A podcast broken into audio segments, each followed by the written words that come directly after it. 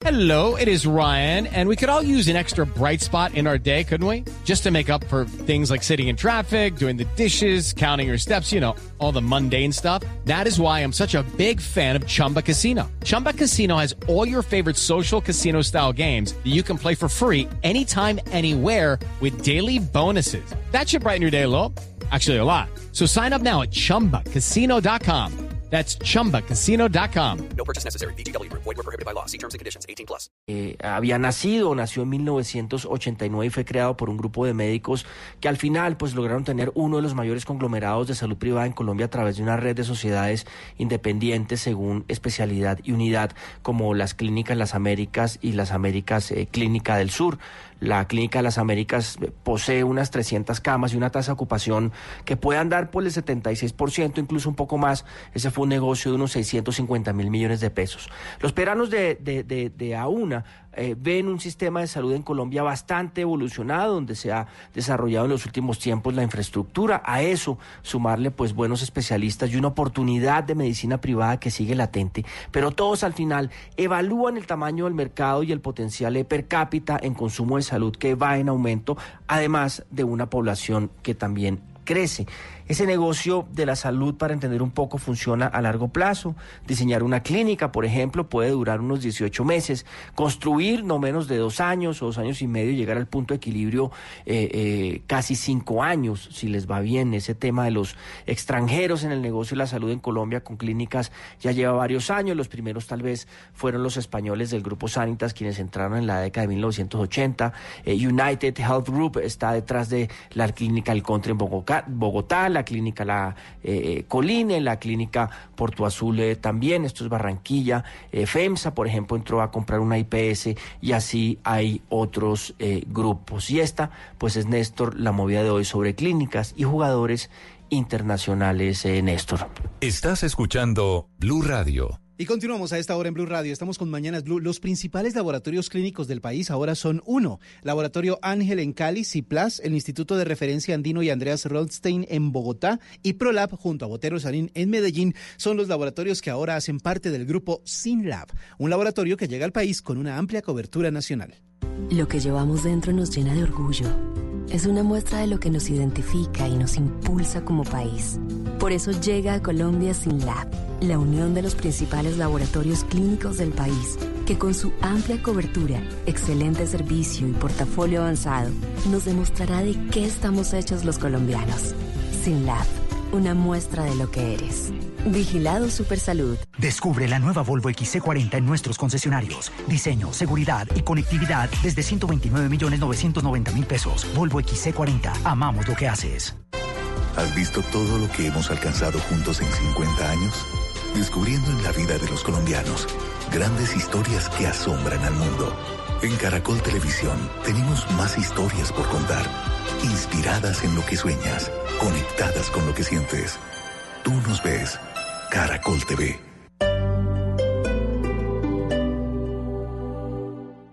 Solo las mejores marcas logran llegar a los 90 años. Solo aquellos que dejan huella logran llegar a los 90 años. Somos la Contraloría de Bogotá y cumplimos 90 años vigilando los recursos públicos de la ciudad.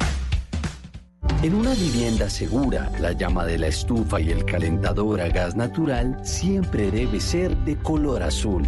Un mensaje de Blue Radio y Vanti. Vigilado Superservicios. Colombia decide. En las regiones y en Blue Radio. Escuche en Mañanas Blue los principales problemas y las propuestas de los candidatos para las elecciones en octubre. En debate. Blue Radio y bluradio.com. Con el voto informado. Bueno, usted que monta tanto en bicicleta, ¿a que no sabe cuántos kilómetros de ciclorruta tiene Bogotá? ¿Unos 100 kilómetros? No, hermano, 523 kilómetros. Usted no debe saber ni de qué color es la bandera de la ciudad. No me regañe. Pues para que no se quede con la duda, ingrese a www.dclavueltaporbogotá.com y ponga a prueba su conocimiento sobre los datos curiosos, los sitios emblemáticos y las obras de la ciudad. De una. DC La Vuelta por Bogotá, una alianza de Semana, el IDU y la Alcaldía de Bogotá. ¿Estás pensando en abrir un negocio de omelets de avestruz? Uy, omelette de avestruz colombiana campesina para la mesa 5. O una peluquería donde rasuren en la nuca el escudo de tu equipo de fútbol. Uy, sí, yo he visto la foto de la mascota, pero yo quiero la de mi abuelita, sería genial. Conoce el proceso de autorregulación y cumple con la norma sanitaria. Así te ganas la confianza de tus clientes y comienzas a crecer. Además, evita sanciones y multas. Ingresa ya a saludcapital.gov.co y encuentra toda la información que necesitas. Negocios saludables, negocios rentables. Bogotá Vital es salud urbana. Alcaldía de Bogotá.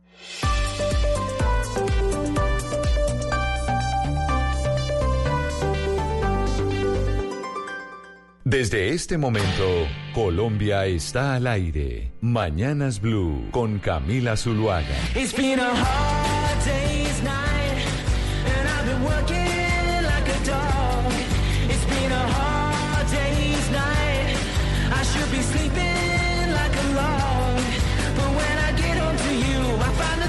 you do make me feel alright. You know I work all day to get your money to buy your things, and it's worth it just to you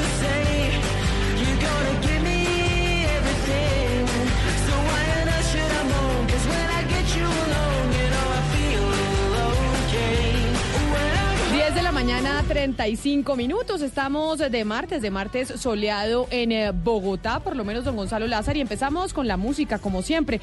Nosotros hasta ahora queremos refrescar un poco la mañana. Y hoy es martes de versiones, pero también eh, martes de darle la vuelta al mundo y quizá lo más importante que está pasando a nivel internacional, corríjame usted, don Gonzalo Lázari, pues tiene que ver con el Reino Unido.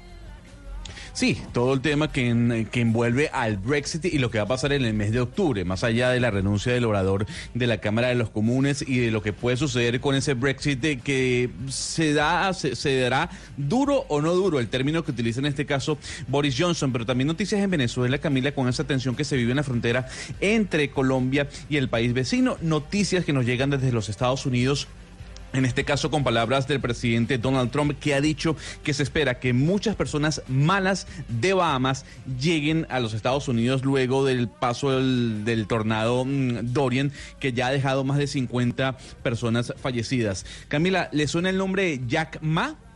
No, no me suena. ¿Quién es Jack Ma? El hombre más rico de China, el dueño de Alibaba, ¿ya tiene, la tiene la imagen en su cabeza? Claro que sí, pero además Alibaba que le compite directamente a Amazon, que además es una plataforma gigantesca para, para vender todo tipo de cosas. Incluso aquí en Colombia sabe que mucha gente compra ropa a través de Alibaba. Es que es mucho más económico y es el competidor que no ha dejado que Amazon entre a China. Lo cierto del caso Camila es que Jack Ma, el hombre más rico del gigante asiático, anunció eh, que se retira de la presidencia de Alibaba. Ha dicho que ya a sus 55 años no puede cumplir las funciones y que le va a dar paso a la nueva generación. Y por último, vámonos a México, Camila, porque el gobierno de López Obrador está muy a la par y en línea de Oscar Montes en Barranquilla el gobierno ha lanzado una propuesta sobre lo siguiente. Todas las personas, vendedores ambulantes, por catálogo de Avon, de Tupperware, de Natura, deberán pagar impuestos a partir del año que viene. ¿En Colombia estas personas pagan impuestos? Oiga, ¿sabe que No sé. Es decir, No, pero- estos son los vende- o mejor dicho, los, las ventas por catálogo, que usted eh, pues vende una crema, un perfume, que por lo general en la- las secretarias dentro de las empresas siempre son las que tienen el catálogo y uno les compra, ¿no? De verdad. Sí, sí, uno, exacto, uno les exacto. compra a ellas. Pero eh, yo no sé si ellas pagan impuestos, pues Pero pagarán pagan en impuesto declaración como de renta. independiente. Yo, yo, No, como independiente. paga la empresa. O sea, pa- en- paga en la México, empresa productora o Hugo. comercializadora. No, no, En no paga en- el en- vendedor. En este caso lo que les quiero comentar es que aquí lo que busca el gobierno es que estas personas, como persona natural, paguen los impuestos sobre esas ventas que hacen a través de los catálogos a partir del año que viene. Toda, aquel, per- toda aquella persona que no está relacionada directamente con la compañía, pero que sí vende su producto, deberá pagar ese impuesto. No, bueno, pues mejor dicho, es Pésima noticia, Camila. pésima Imagínense noticia, pero las- eso, pero eso no es en Colombia, lo que está diciendo Gonzalo Lázaro, eso es No. en México, pero puede ser Claro, como un ejemplo igual. para otros países. Claro, es que son madres cabeza de hogar, eh, en su mayoría las que generan ingreso a través de esta, esta estrategia de mercadeo, Camila, comercializar productos a través de catálogo, venden ropa interior, Mario. perfumes, bisutería, además. Aquí en Colombia no pagan impuestos, por supuesto, los Camila, impuestos los mire, paga la empresa. Volvemos a la discusión inicial de hace algunos días. Eso no es un empleo. es rebusque. Usted, la persona que se rebusca, está Ah. buscando la manera de sobrevivir. Y si usted a estas personas que están buscando la manera de sobrevivir, les va a meter impuestos le va a meter más cosas, pues más complicado todo. Porque la persona no, eso no es un empleo, es una ocupación, es una manera de sobrevivir. Entonces, claro, una persona que tiene un, que gana muy poquito en la empresa, lo que sea, y no le alcanza para pagar eh, el colegio de los niños, la salud y demás, pues se rebusca. ¿Se rebusca cómo? Pues vendiendo este tipo de artículos. Hay que dejar Entonces- claridad, obviamente, que esto es en México, ¿no? Que esto es una noticia internacional, No, lo que no, está pero- pasando en México para que la gente no se vaya a confundir que ahora las vendedoras por Camila, catálogo van a tener que pagar impuestos en Colombia. Sí, pero, digo, pasa en México, pasa en México, pero digo, en, en el mundo estamos y podría pasar en Colombia perfectamente. Es decir, son ideas que surgen y que los Gonzalo Lázari nos trae a la mesa para que la gente se vuelva creativa. No, pero a mí me parece importante diferenciar y quisiera indagar más sobre esta nueva normatividad mexicana alrededor del pago de impuestos. Me daría la impresión que lo que quiere el sistema mexicano es incluir a este canal de ventas por eh, Catálogo. catálogo en las en el sistema de la parafiscalidad, es decir, seguridad social, pensiones, eh, riesgos profesionales y eso.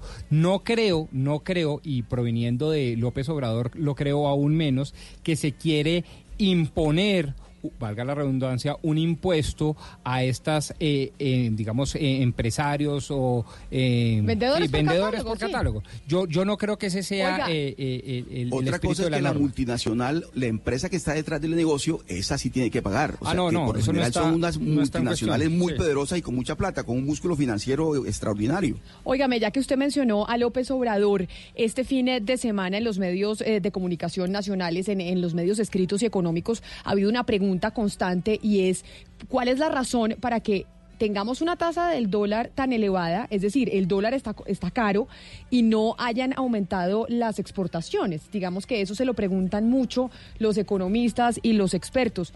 Y hablando eh, sobre el tema y leyendo don Gonzalo Lázari, oiga, México es el que anda como un tote con exportaciones en, eh, en América Latina, quiero decirle. Estamos preocupados con el tema económico en América Latina, obviamente por la situación en Argentina, por la situación en Venezuela, por lo que está pasando en Brasil y tanto miedo que estaba generando el señor eh, López Obrador y la economía, las empresas norteamericanas que quieren buscar alternativas de manufactura se van para México. Las exportaciones no les ha afectado absolutamente nada de esto de la construcción del muro que amenaza el, el presidente de los Estados Unidos, Donald Trump. No, señor. En temas de comercio eh, exterior, México está dando o, está liderando el, eh, el tema en, eh, en el continente y tanto miedo que les daba López Obrador, ¿no?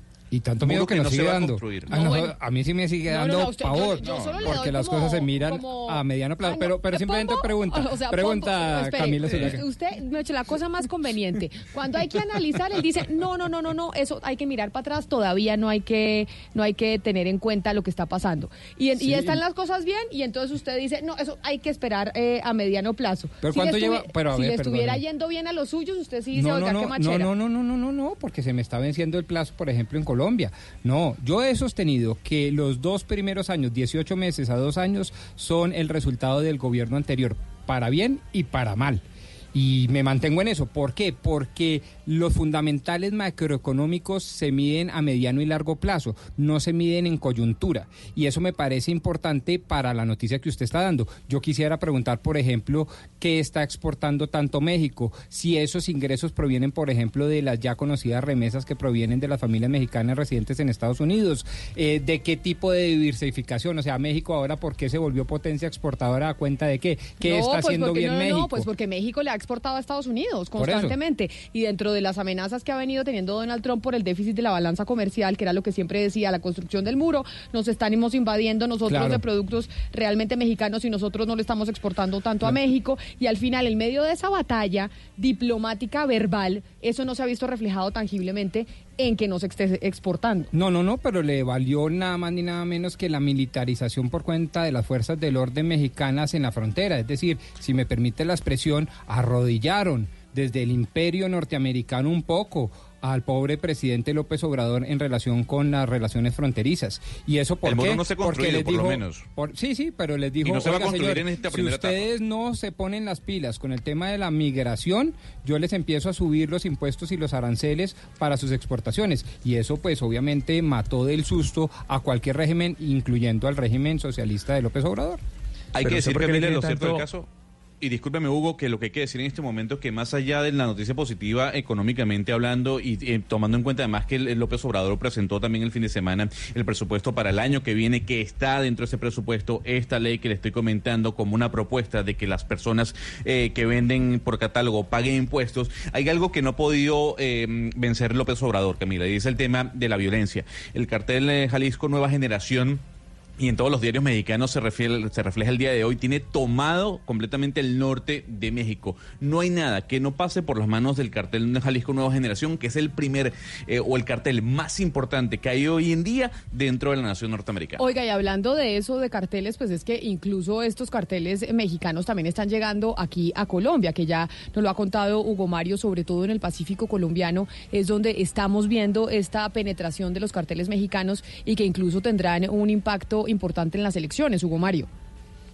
Sí, Camila, es lo que se dice, que están acá financiando a algunos candidatos a corporaciones públicas y alcaldías, porque ya lo hemos dicho aquí en este espacio, Camila, el narcotráfico tiene interés en ganar algunas alcaldías para justamente su negocio ilegal. Está pasando en el Cauca, en Nariño y en otras regiones seguramente de Colombia está pasando. Pero yo tengo una inquietud, Camila, no sé por qué, hablando de México, de López Obrador, por qué a Rodrigo le genera tanto pánico los gobiernos socialistas. Y hay gobiernos de izquierda, líderes de izquierda, que son abiertos al libre mercado. Eso está demostrado, Rodrigo. Porque él es Pero godito. no son socialistas. Porque él es, go- porque él es Eso es como mire- cuando el presidente Álvaro Uribe dice que es de izquierda. Pues hombre, Doctor Pombo, le garantizo, veces, pero no es de le izquierda. garantizo que le va mejor a López Obrador hoy que a Bolsonaro.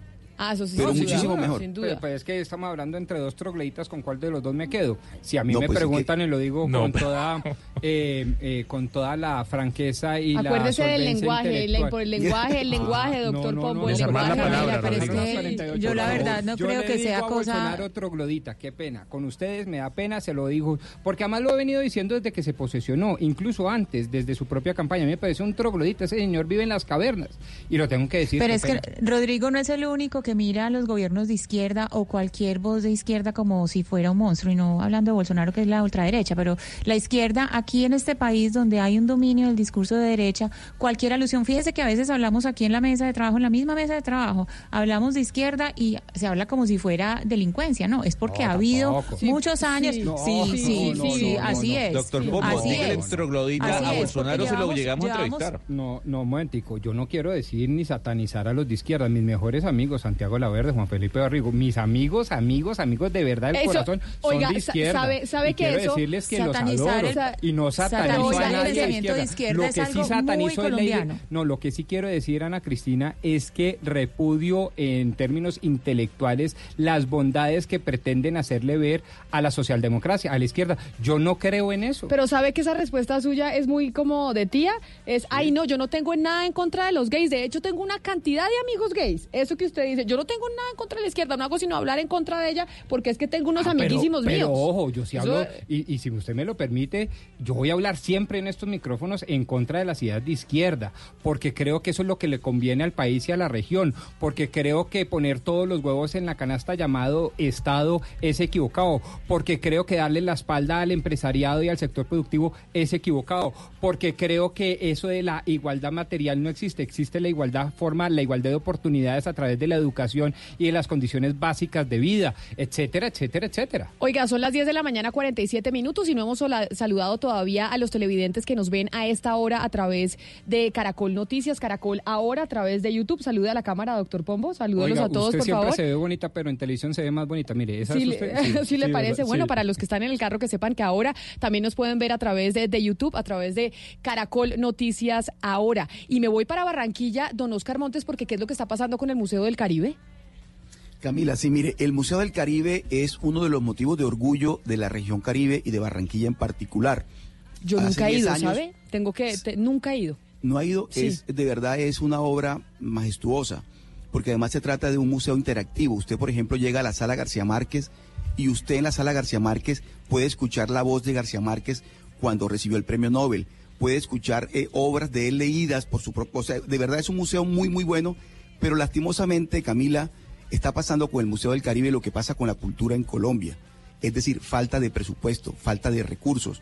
Y en esta oportunidad, por falta de recursos, han tenido que cerrar nuevamente el Museo del Caribe, aunque se está anunciando que lo vuelven a abrir en el, en el día de hoy. Oiga, Pero, mijo, Camila, ¿otra vez se enfermó la garganta? Todo- Eh, le voy a mandar un remedio desde aquí, propóleo o jengibre, porque todos los días usted tiene una No, cosa no, en la garganta.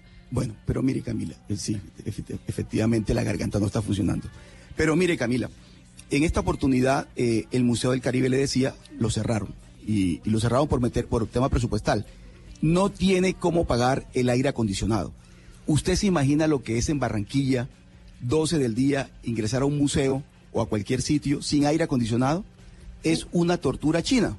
De tal manera Pero ni que... ventiladores, porque puede uno reemplazar el aire acondicionado por los ventiladores y así pues se siente más en el Caribe. El Sí, aire pero- acondicionado es el que tiene enfermo a Oscar. Exactamente. el exceso, el exceso de aire acondicionado. Pero, pero entonces, Camila, eh, la- lastimosamente el Museo del Caribe han tenido que, que- que cerrarlo. Eh, las directivas dicen que es una decisión eh, transitoria, que en el, tra- en el transcurso del día lo van a volver a abrir, pero ya es cierto que tiene una crisis económica muy fuerte porque no tiene presupuesto, pero pasa además con otros centros culturales de Barranquilla. Pero por sabe, ejemplo. pero sabe qué pasa, eh, don Oscar. Este eh, Museo del Caribe, ni- casi ningún museo en el mundo es sostenible solo por venta de boletería. Por lo general, esto tiene un subsidio estatal. Pero, o sea, O los grandes museos del, del- Sí, del planeta, sí. o sea, entiéndase Mecenas, hay el que Prado, entiéndase el, eh, El Met. Met. en Nueva York, el Sí. Louvre en París, todos tienen una financiación, por un lado, estatal. Y de O hecho, privado. Camila, hay- la empresa privada ha contribuido muchísimo con el Museo del Caribe, de verdad. Oscar. Con su sostenimiento. Pero hay otros, hay otros sitios, otros lugares culturales de Barranquilla que también están en crisis. El Teatro Amira de la Rosa, por ejemplo, que es otra obra emblemática de la ciudad, está cerrado. El Museo Romántico también tiene una situación económica difícil. De tal manera que la ciudad, así como uno pondera todos los logros que ha tenido Barranquilla, que son Oscar. muchísimos, el problema cultural sigue siendo delicado. Sí, Hugo Mario. Eso, eso le quería preguntar yo. ¿Qué pasa con el alcalde más popular del país según las encuestas? Alex Char ha invertido bastante en obras públicas, pero parece que no hace lo mismo con la cultura. No, no, hay un tema, pero hay un tema de, no sé, llamémoslo de descuido, como usted lo quiera llamar, en la, en la- parte cultural. Pero además, Hugo Mario, usted comprendería que este también es un tema nacional. Es que la cultura sigue siendo la cenicienta de todo lo, de todas las, la- la- las, eh, la- la- los entes administrativos del, de las- del, del país, del, Del Estado. exacto, pero uno, pero uno, Oscar, y ahí sí me parece importante lo que dice Hugo Mario. Oiga, Alex Char es la estrella de los alcaldes a nivel nacional. O sea, siempre uno ve las encuestas y ustedes allá en Barranquilla están felices con el alcalde. Y uno pensaría entonces que también este alcalde que es tan estrella le ha invertido a la cultura y según lo que usted nos está diciendo del museo, ahí no se le ha metido tanto. Es decir, eh, se, me- se mete en infraestructura, pero en, eh, pero, eh, pero a cultu- en cultura sí se raja, como se rajan casi todos los alcaldes del país.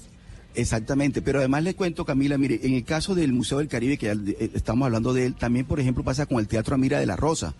El Teatro Amira de la Rosa depende directamente del Banco de la República.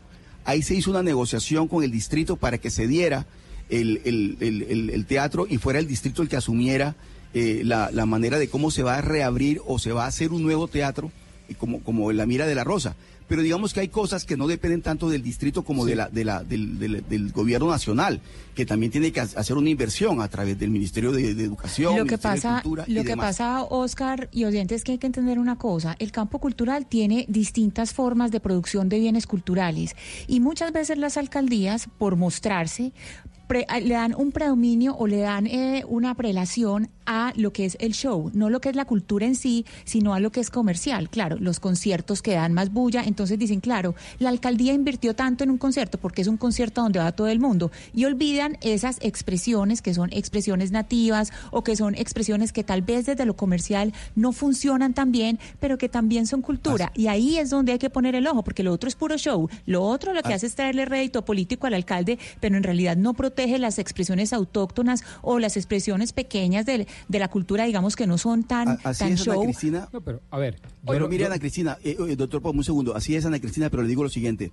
También tienen que ser autosostenibles muchos de estos eh, eh, estas No, entidades. pero es que, pero ahí es donde De le digo, alguna manera. mundialmente es que no, no hay, o sea, ejemplos, o sea, son muy pocos los ejemplos de, de espacios culturales autosostenibles. Pues vamos a por ver. eso, por eso el Estado en muchas partes del mundo, incluso en los países más desarrollados, financia es- estas iniciativas. Oiga, pero le tengo respuesta de Carmen Arevalo Correa, eh, don Oscar Montes, que es la directora precisamente del Parque Cultural del Caribe, que nos dicen aquí del equipo de producción que nos respondió que no se va a cerrar este centro eh, cultural del Caribe, que en este momento lo que está pasando es que se le están haciendo las reparaciones al aire acondicionado, pero no es que el centro cultural se vaya a cerrar, es lo que nos responde eh, la directora. Sí, no, como le dije yo, Camila, la idea es que en el transcurso del día o esta tarde nuevamente abran las, las puertas del, del- del Museo del Caribe.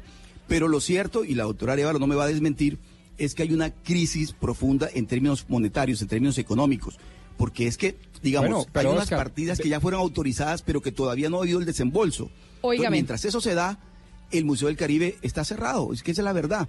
Y está cerrado porque el presupuesto tampoco alcanza para sostenerlo, porque hace parte de un complejo cultural donde hay varios, o- otras, otros, eh, digamos, otras entidades que también hacen parte del, del- del museo, digamos. Óigame, Oscar, ust- allá en eh, Barranquilla los eh, buses tienen aire acondicionado, los buses de transporte público, porque otro sitio donde debe hacer mucho calor, si uno se está montando en Barranquilla, es en un bus, si no hay aire, aire acondicionado, pero ¿tienen aire o no tienen? No, digamos, eh, los de Transmetro sí, los, los otros buses no, digo, la ventanilla abierta y aguantar calor. ¿Y en, en Cali, eh, Hugo Mario, hay buses con aire acondicionado?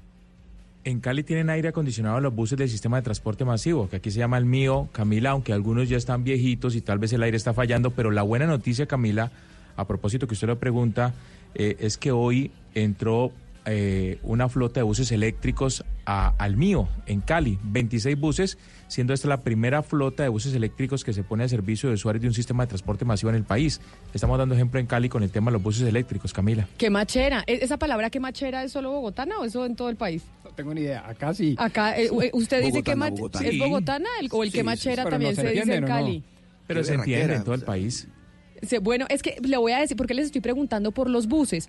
Es que mire que hay una iniciativa, a ver si a ustedes eh, les parece eh, importante allá en, eh, en las otras ciudades, que acá se llama en Bogotá, para que vean que allá no solo en Cali nos dan ejemplo de los buses eléctricos, que se llama la buceta electoral.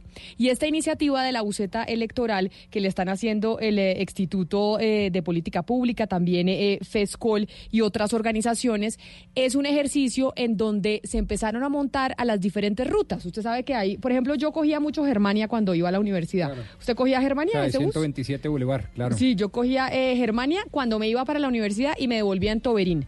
Eran Ah, las sí. dos rutas que yo, que yo cogía. Sí. Entonces, cada ruta pues tiene eh, una, una serie de gente que vive en diferentes sectores de la ciudad. Y entiendo que en este, en este ejercicio de la buceta electoral tomaron diferentes rutas, se subieron y empezaron a preguntar eh, por quién iban a votar y cuál eran las preferencias de la gente dependiendo la ruta del bus. ¿Y el abstencionismo siguió ganando o qué? No, entonces, obviamente, de pronto los de Toberín son diferentes a los de Germania, ¿no cree? Ah, ok, son sí, sí, distintos. Sí, verdad, verdad, claro. Pues Sebastián Lanz precisamente es el director de esta iniciativa de la buceta electoral y nos acompaña hasta ahora aquí en, eh, en Mañanas Blue. Sebastián, bienvenido. Hola Camila, muchas gracias por la invitación. Expliqué bien este ejercicio que ustedes hicieron, esto de la buceta electoral que se montaron en diferentes rutas. Yo no sé si se montaron en Germania y en Toberín, pero se montaron ustedes en algunas en algunas rutas eh, de la ciudad y ahí empezaron a consultar qué sobre sobre la tendencia eh, para las elecciones de octubre. Sí, Camila, pues la buceta electoral es un proyecto de Temblores ONG que eh, esta es su segunda eh, versión en las elecciones presidenciales del 2018. También lo desarrollamos y el proyecto tiene dos componentes. Básicamente busca eh, medir un poco la intención de voto en lugares que están aislados del debate político y que por lo general no participan activamente de discusiones democráticas como el Transmilenio y aprovechamos estos lugares como para hacer un poco de pedagogía electoral y un poco de formación en eh, procesos democráticos ¿En qué rutas, a través de algo que es muy llamativo, montaron? que es que las personas puedan votar en una urna simbólica. Ah. Entonces, para el, el año 2019 decidimos hacer otra vez el mismo proyecto eh, en donde cubrimos todas las troncales de transporte de Transmilenio, incluyendo todos los terminales y el Transmicable. Eh, esto es desde el portal de Suba hasta el portal 20 de julio, desde el portal del sur hasta el portal de las Américas. Etcétera. Si quieren ustedes en nuestras redes sociales pueden conocer los resultados de cada uno de estos sondeos en arroba temblores ONG. Sebastián, pero déjeme le pregunto, ¿cuántas rutas, en cuántas rutas eh, se montaron en Bogotá? ¿En cuántos buses? O sea, y llevaron la urna, porque si usted está ahí montado en el Claro. Transmilenio, eso llenísimo, ¿no? Porque el Transmilenio vive lleno en hora pico y le subieron la urna para que usted usara- hiciera el ejercicio. ¿En cuántas se subieron? Entonces nos subimos en 152 buses durante cinco días y cubrimos todas las rutas de la troncal de Transmilenio, incluyendo cada una de los portales. ¿Y, qué, Y en ese ejercicio participaron 2.068 personas. ¿Y qué se encontraron? Es decir, ¿qué les llamó la atención de, de ese ejercicio de llevar la urna a los buses de Transmilenio? ¿Hay alguna diferencia en eh, preferencias electorales para aquellos que están en el portal de Suba ah, o aquellos que están en el portal de la 100 en Transmilenio en Bogotá? Sí, pues lo primero que encontramos en comparación del año pasado es que existe muchísima más apatía frente a temas electorales. Las personas están un poco asediadas con todo lo que está pasando en el país y evidentemente cuando nos montábamos a hacer el ejercicio pensaban que éramos de algún tipo de campaña política. Entonces el ejercicio consistía en que nosotros nos subíamos, hacíamos un poco de pedagogía electoral, mostrábamos cómo funciona el tarjetón. Hay muchas personas que no saben votar y que terminan marcando más de una X por equivocación. Eh, entonces el ejercicio consistía un poco más en hacer un poco de esa formación de que se familiarice el público con el con el con el tarjetón y que puedan hacer un voto informado, que es la segunda parte de nuestro proyecto. Nosotros Permítame- vamos a estar publicando Permítame, ahí lo, inter- ahí lo interrumpo porque ese me parece un dato importante y me quiero ir, por ejemplo, para Medellín, Ana Cristina, porque esto que está diciendo Sebastián es, oiga, la gente está un poco más apática que en las elecciones pasadas a votar, pero esto en Bogotá, ¿usted siente lo mismo en Medellín? Yo siento, Camila, que en Medellín eh, la gente está despreocupada, no apática, sino preocupada porque se siente el ambiente muy eh, peligroso, como riesgoso. Todos los días estamos recibiendo eh, distintos tipos de agresiones, no solamente amenazas físicas, sino agresiones, agresiones a las campañas. Entonces creo que el ambiente de Medellín es un poco más eh, de temor frente a los riesgos que se vienen eh, diciendo todos los días, que se vienen informando todos los días. Y en Hugo, en Cali, Hugo Mario, en Hugo, eh, también allá hay, hay más apatía, la gente está más reacia a votar en estas elecciones de octubre, nunca me lo hubiera imaginado. Hugo Mario. Vota libremente. Sí, Camila. Yo, Camila, yo, yo creo que el ciudadano que vota libremente solamente se interesa 15 días antes de, la contienda electoral.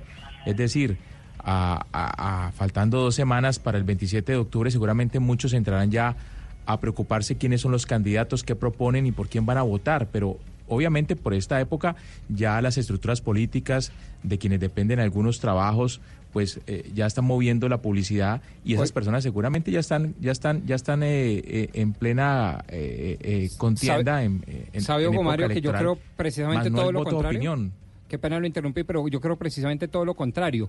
El voto de opinión, el voto educado, el voto que está indagando por los programas, se está formando desde ya y más o menos tiene claridad o ideológica o doctrinaria o programática, ha Pero- ido pero- a más de una reunión con No, los políticos, mientras que los que dejan toda última hora son, a mi juicio, no lo digo con cientificidad ninguna, a mi juicio más proclives a equivocarse o a dejarse No, comprar. lo- los que van a las reuniones con los políticos, Rodrigo, son los que dependen de esas estructuras. Porque su empleo, no. o el de su esposa, el de su hijo, depende No, de alguna forma de, de, No, de la elección de un concejal o de un maquinaria, diputado la o maquinaria no va a tener problemas. La maquinaria no va a tener problemas porque Claro. la maquinaria está aceitada para que funcione el domingo 27 de octubre. Eso no tiene problema. Lo que se está viendo, la apatía se está viendo es en el, en el votante que no hace parte De de, la maquinaria. Y eso- y que eso ya le- sea el voto racional o demás. Pero me parece que allí, Camila, también hay un problema. Por ejemplo, en el caso de Barranquilla hay cierto exitismo, es decir, como que bueno, ya ganó, ya ganó, ya ganó, y eso también genera apatía porque no hay, no hay la, la contienda como tal pierde encanto. Entonces, Claro. digamos que también hay apatía, pero por otras razones distintas a las que puede haber en Medellín, Pero- además, puede haber en, en Cali Camila, o en Bogotá. Yo, yo, yo creo que la gente está pensando en otras cosas hoy. Sí, la gente está pensando cómo paga el arriendo, cómo paga la universidad pero- del hijo. pero la gente muchas cosas. debería estar y el tema pensando- político se interesa días antes nomás. Pero, pero hay que conocer y por eso algo que decía Sebastián, Sebastián, usted dice, nos montamos a las bucetas, nos montamos a Transmilenio con la urna y nos encontramos con que incluso mucha gente no sabe cómo marcar el tarjetón, que uno creería, oiga, hoy en día que la gente no sepa marcar un tarjetón, uno creería que eso no es posible.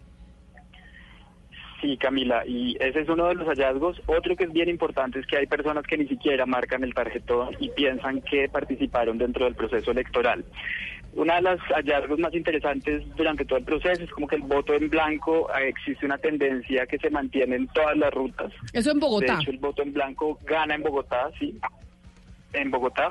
Y eh, algo que nos despertó mucha curiosidad es que cuando fuimos al portal del norte, Miguel Uribe eh, se mantuvo de segundo por debajo de Claudia López. Es decir, Em, solo en el solo en el portal del norte es donde ustedes ven una diferencia de la tendencia electoral en donde sube Miguel Uribe y baja Carlos Fernando Galán en este ejercicio. Exactamente. Pero eso solo en el perdón Ana Cristina, eso solo en el portal del norte. Eso es solo en el portal del norte.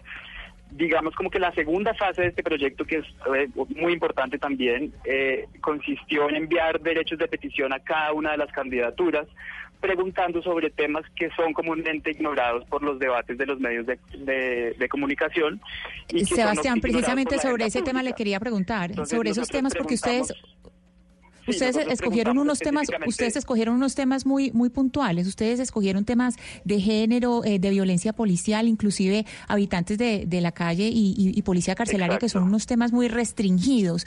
Y eh, sobre sobre ese énfasis, eh, no entiendo muy bien la dinámica con los candidatos, cómo se abordó el tema y cómo se hace la, la conexión del candidato con el votante que va en el bus, el potencial votante. Exacto, esa es la parte interesante del, de- del ejercicio. Digamos como que hemos visto en los debates se han centrado en torno a la construcción del metro, se han centrado en, en torno a la construcción de un sistema de salud un poco más fortalecido, etcétera, que son temas que la ciudad necesita escuchar.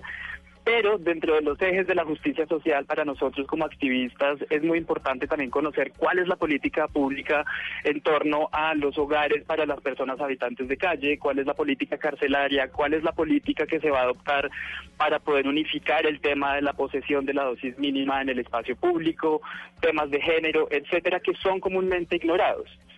Nos- nuestra intención con estos dos ejercicios articulados de alguna forma lo que busca es combinar un activismo digital en escenarios digitales por donde visibilizamos los resultados con un activismo callejero. A lo largo de la semana pasada, con estas 2.068 personas, construimos una audiencia eh, que nosotros consideramos que es una masa crítica que se está preocupando, digamos, como por conocer las posturas de las candidaturas y que quedó articulada, digamos, a una plataforma nuestra, que es la, red de temblores ONG, en donde eventualmente van a poder conocer las respuestas de todas las candidaturas a nuestro derecho de petición. Que aprovecho para decir, Miguel Uribe es el único que no nos ha contestado. Pues mire, Sebastián, me parece un ejercicio muy interesante este de la buceta electoral haberse subido a los a los transmilenios y ver el comportamiento dependiendo la ruta. Repítanos, la gente que quiere entrar a ver los resultados y yo no sé si será mucha porque frente a la apatía electoral, entonces será que la gente no está interesada en, en ver cuáles serán los resultados de esto. Sí, sí, por eso le hacía yo la advertencia inicial que yo creo que se subía al abstencionismo, porque percibo que por lo menos en Bogotá no hay esa intención de voto, por lo menos hasta el momento. Pero entonces, ¿en dónde, eh, díganos en dónde podemos ver los resultados para la gente que sí está interesado en la En- contienda electoral y en el futuro de, de Bogotá, en este caso? Claro que sí, a todas las personas en Facebook, Twitter e Instagram en arroba temblores ONG pueden conocer los resultados de cada una de las rutas, de cada uno de los portales y ayer justamente lanzamos el total compilado de todo Bogotá. Entonces, para que se peguen una pasada por nuestras redes, conozcan también todas las personas que están eh, manejando nuestras redes, están en capacidad de contestar preguntas en torno a la pedagogía electoral y pues nosotros nos estamos intentando convertir, digamos, de alguna forma como unos agentes que minimicen la abstención en la ciudad. Pues qué bueno, Sebastián, el Lance de la buceta electoral. Qué maravilla de iniciativa. Nos parece muy interesante este ejercicio que, que realizaron en Bogotá subiéndose a los buses. Mil gracias por, eh, por haber estado aquí con nosotros, aquí en eh, Mañanas Blue. A usted, Camila, muchas gracias. Bueno. A mí me parece, Camila, interesante como ejercicio pedagógico, pero si lo que se va es a tratar de medir la tendencia al electorado, me parece que es riesgoso por la metodología que está utilizando. Yo no creo que tengan eh, la intención de medir la tendencia del electorado, eso no fue lo que entendí, es un ejercicio eh, ciudadano, pedagógico para enseñarle a la gente a votar y que además pues van mostrando según lo que ellos encontraron eh, cuáles serían las tendencias, pero ellos no son ni una encuesta ni mucho menos porque además no están avalados por el Consejo Nacional Electoral.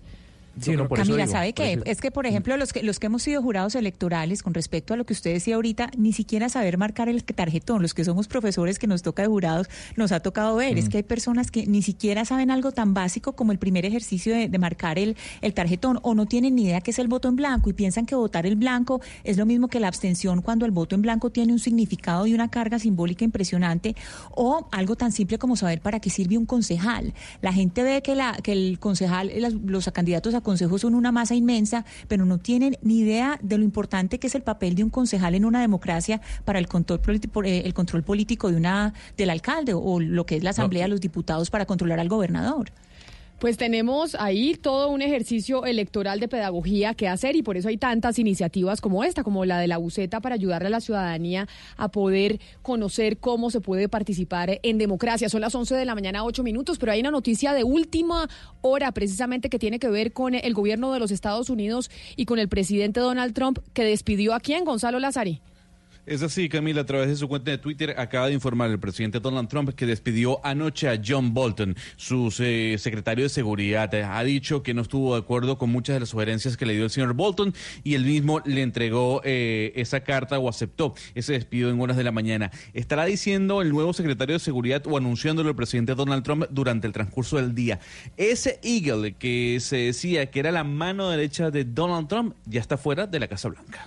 Don eh, John Bolton, además, recordemos para la gente que no lo tiene muy en su cabeza, que era es eh, el, eh, el consejero para temas de seguridad, fue aquel que salió con esa libretica amarilla, que John Bolton siempre salía con la libreta amarilla, en donde hablaba de una posible guerra con, eh, con Venezuela o invasión a Venezuela. Sí. Y ahí fue donde se despertaron Gonzalo las alarmas y dijeron, oiga, ¿será que los, eh, los gringos están pensando en eh, llevar eh, tropas a Venezuela? Y todo por la agendita esta de John Bolton. Yo creo que en este caso, Camila, eh, lo que ha afectado a John Bolton y su credibilidad frente al presidente Donald Trump son dos temas. Uno, Venezuela, sin duda alguna, y el otro tema, ese proceso de paz que se iba a vivir eh, con los talibanes en Afganistán, que no se llegó a ningún tipo de acuerdo. Yo creo que estos dos eh, elementos fueron los que llevaron a que el presidente Donald Trump decidiera mm, prescindir de los servicios del señor John Bolton. Sí, parece que Donald Trump tuvo una serie de desacuerdos con eh, las sugerencias de John Bolton, que incluso usted se acuerda cuando hablamos acá de un eh, posible enfrentamiento nuclear, cuando se hablaba de este tema con Irán, decíamos quienes, o lo decían los expertos que entrevistamos, quienes podrían estar recomendándole ese tipo de cosas al presidente de los Estados Unidos, Donald Trump, de entrar en una confrontación con, eh, con Irán, podría ser John Bolton, entre otros. Claro, porque hace... Sí. Ay, perdón. No, no, no. No, adelante, adelante. Pombo, adelante, hace- por favor, su opinión es parte, válida. eh, Gonzalo, eh, y usted me precisa además, hace parte de este famoso club de los políticos de Washington, capital norteamericana, en donde se les conoce como las águilas. Las águilas, recordemos que las águilas es para los gringos lo que el cóndor es para nosotros, ¿no? Es el emblema oficial y del escudo. Y esas águilas tienen una característica muy propia y es que son muy inclinados a la confrontación bélica directa. Halcones, como- los famosos halcones, doctor. Exacto, águilas o halcones, porque es Sí. que los halcones... Halcones y palomas, ¿no?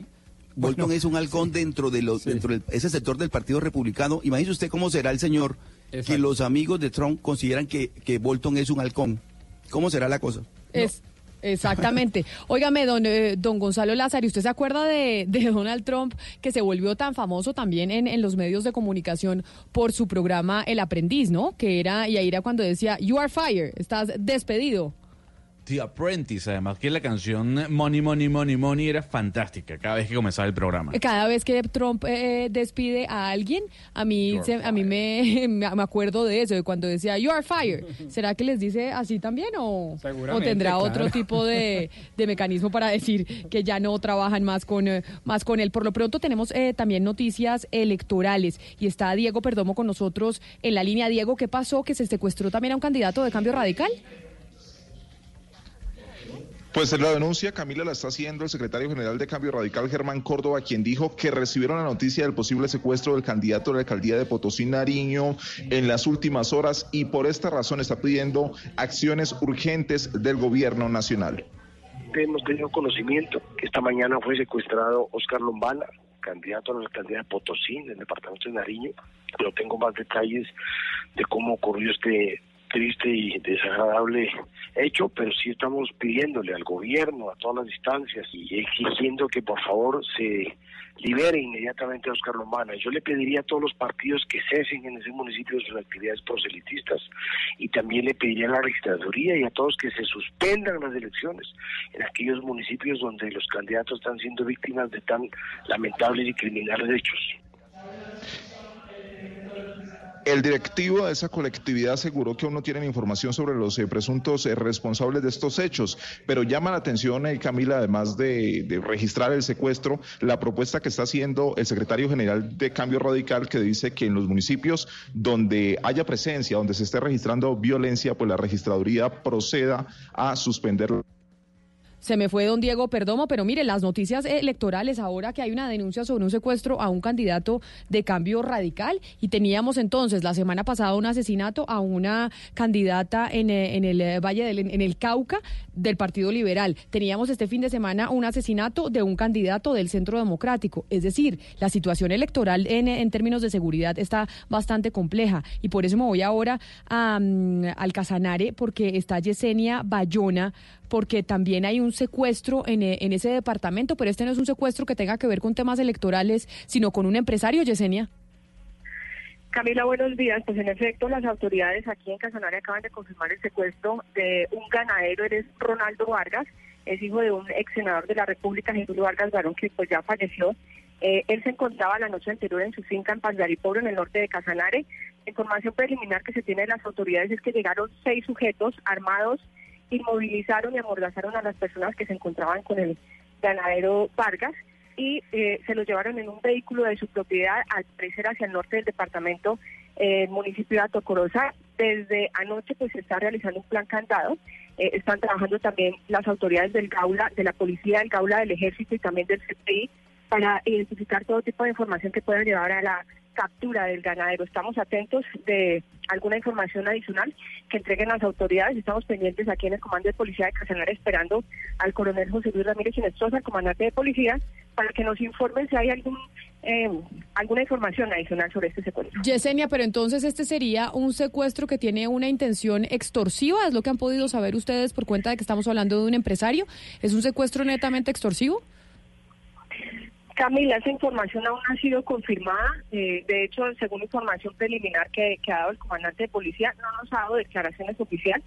Eh, pero lo que sí se ha mencionado es que no se conoce que tuviera ningún tipo de amenaza hasta este momento, o la familia por lo menos no lo ha hecho saber. Estamos atentos de, de la información que den y por supuesto también pues de determinar si finalmente ya hay alguna pista que pueda identificar dónde lo tienen encontrado o si hay algún grupo al margen de la ley que se atribuya a este secuestro, que sería el primero de este año en Casanaria. Pues muy lamentable esta información que usted nos está entregando, Yesenia. Apenas tenga más detalles acerca de quiénes podrían ser los responsables de este secuestro y cuál sería la intención, nos volvemos a conectar con usted. Son las 11 de la mañana, 15 minutos. Voy a hacer una pausa, pero cuando regresemos vamos a seguir hablando de los temas electorales. Y hay uno importantísimo. Vamos a estar hablando con eh, la gerente de alianzas con medios de comunicación de Facebook, con Dulce Ramos. ¿Por qué? Porque Facebook precisamente ha hecho alianzas con medios de comunicación para estas elecciones para evitar que usted caiga en noticias falsas, para evitar que usted se conecte con información que no es real a través de esa red social 11 de la mañana 16 minutos. Colombia está al aire. El hombre. Algún día vas a escuchar hablar de mí. Será por ser Simón Bolívar. El amante. Yo buscaré todos los días de mi vida ser el hombre que mereces tener. El libertador. ¡Viva la libertad! Muy pronto, tú nos ves. Caracol TV. Y seguimos acompañándolos a esta hora en Blue Radio y así como alentamos a nuestros escarabajos en España, apoyamos a los empresarios de la moda mayorista en Colombia, porque nadie sabe más de moda mayorista que el centro comercial El Gran San. Soy Idelfonso Avilés, fundador de ASOARS, Asociación de Artesanos de la Vereda en La Chamba y Chipuelo. Nuestro objetivo es proteger nuestra cerámica negra con la denominación de origen. Los niños se les está enseñando para que esta tradición ancestral no se pierda.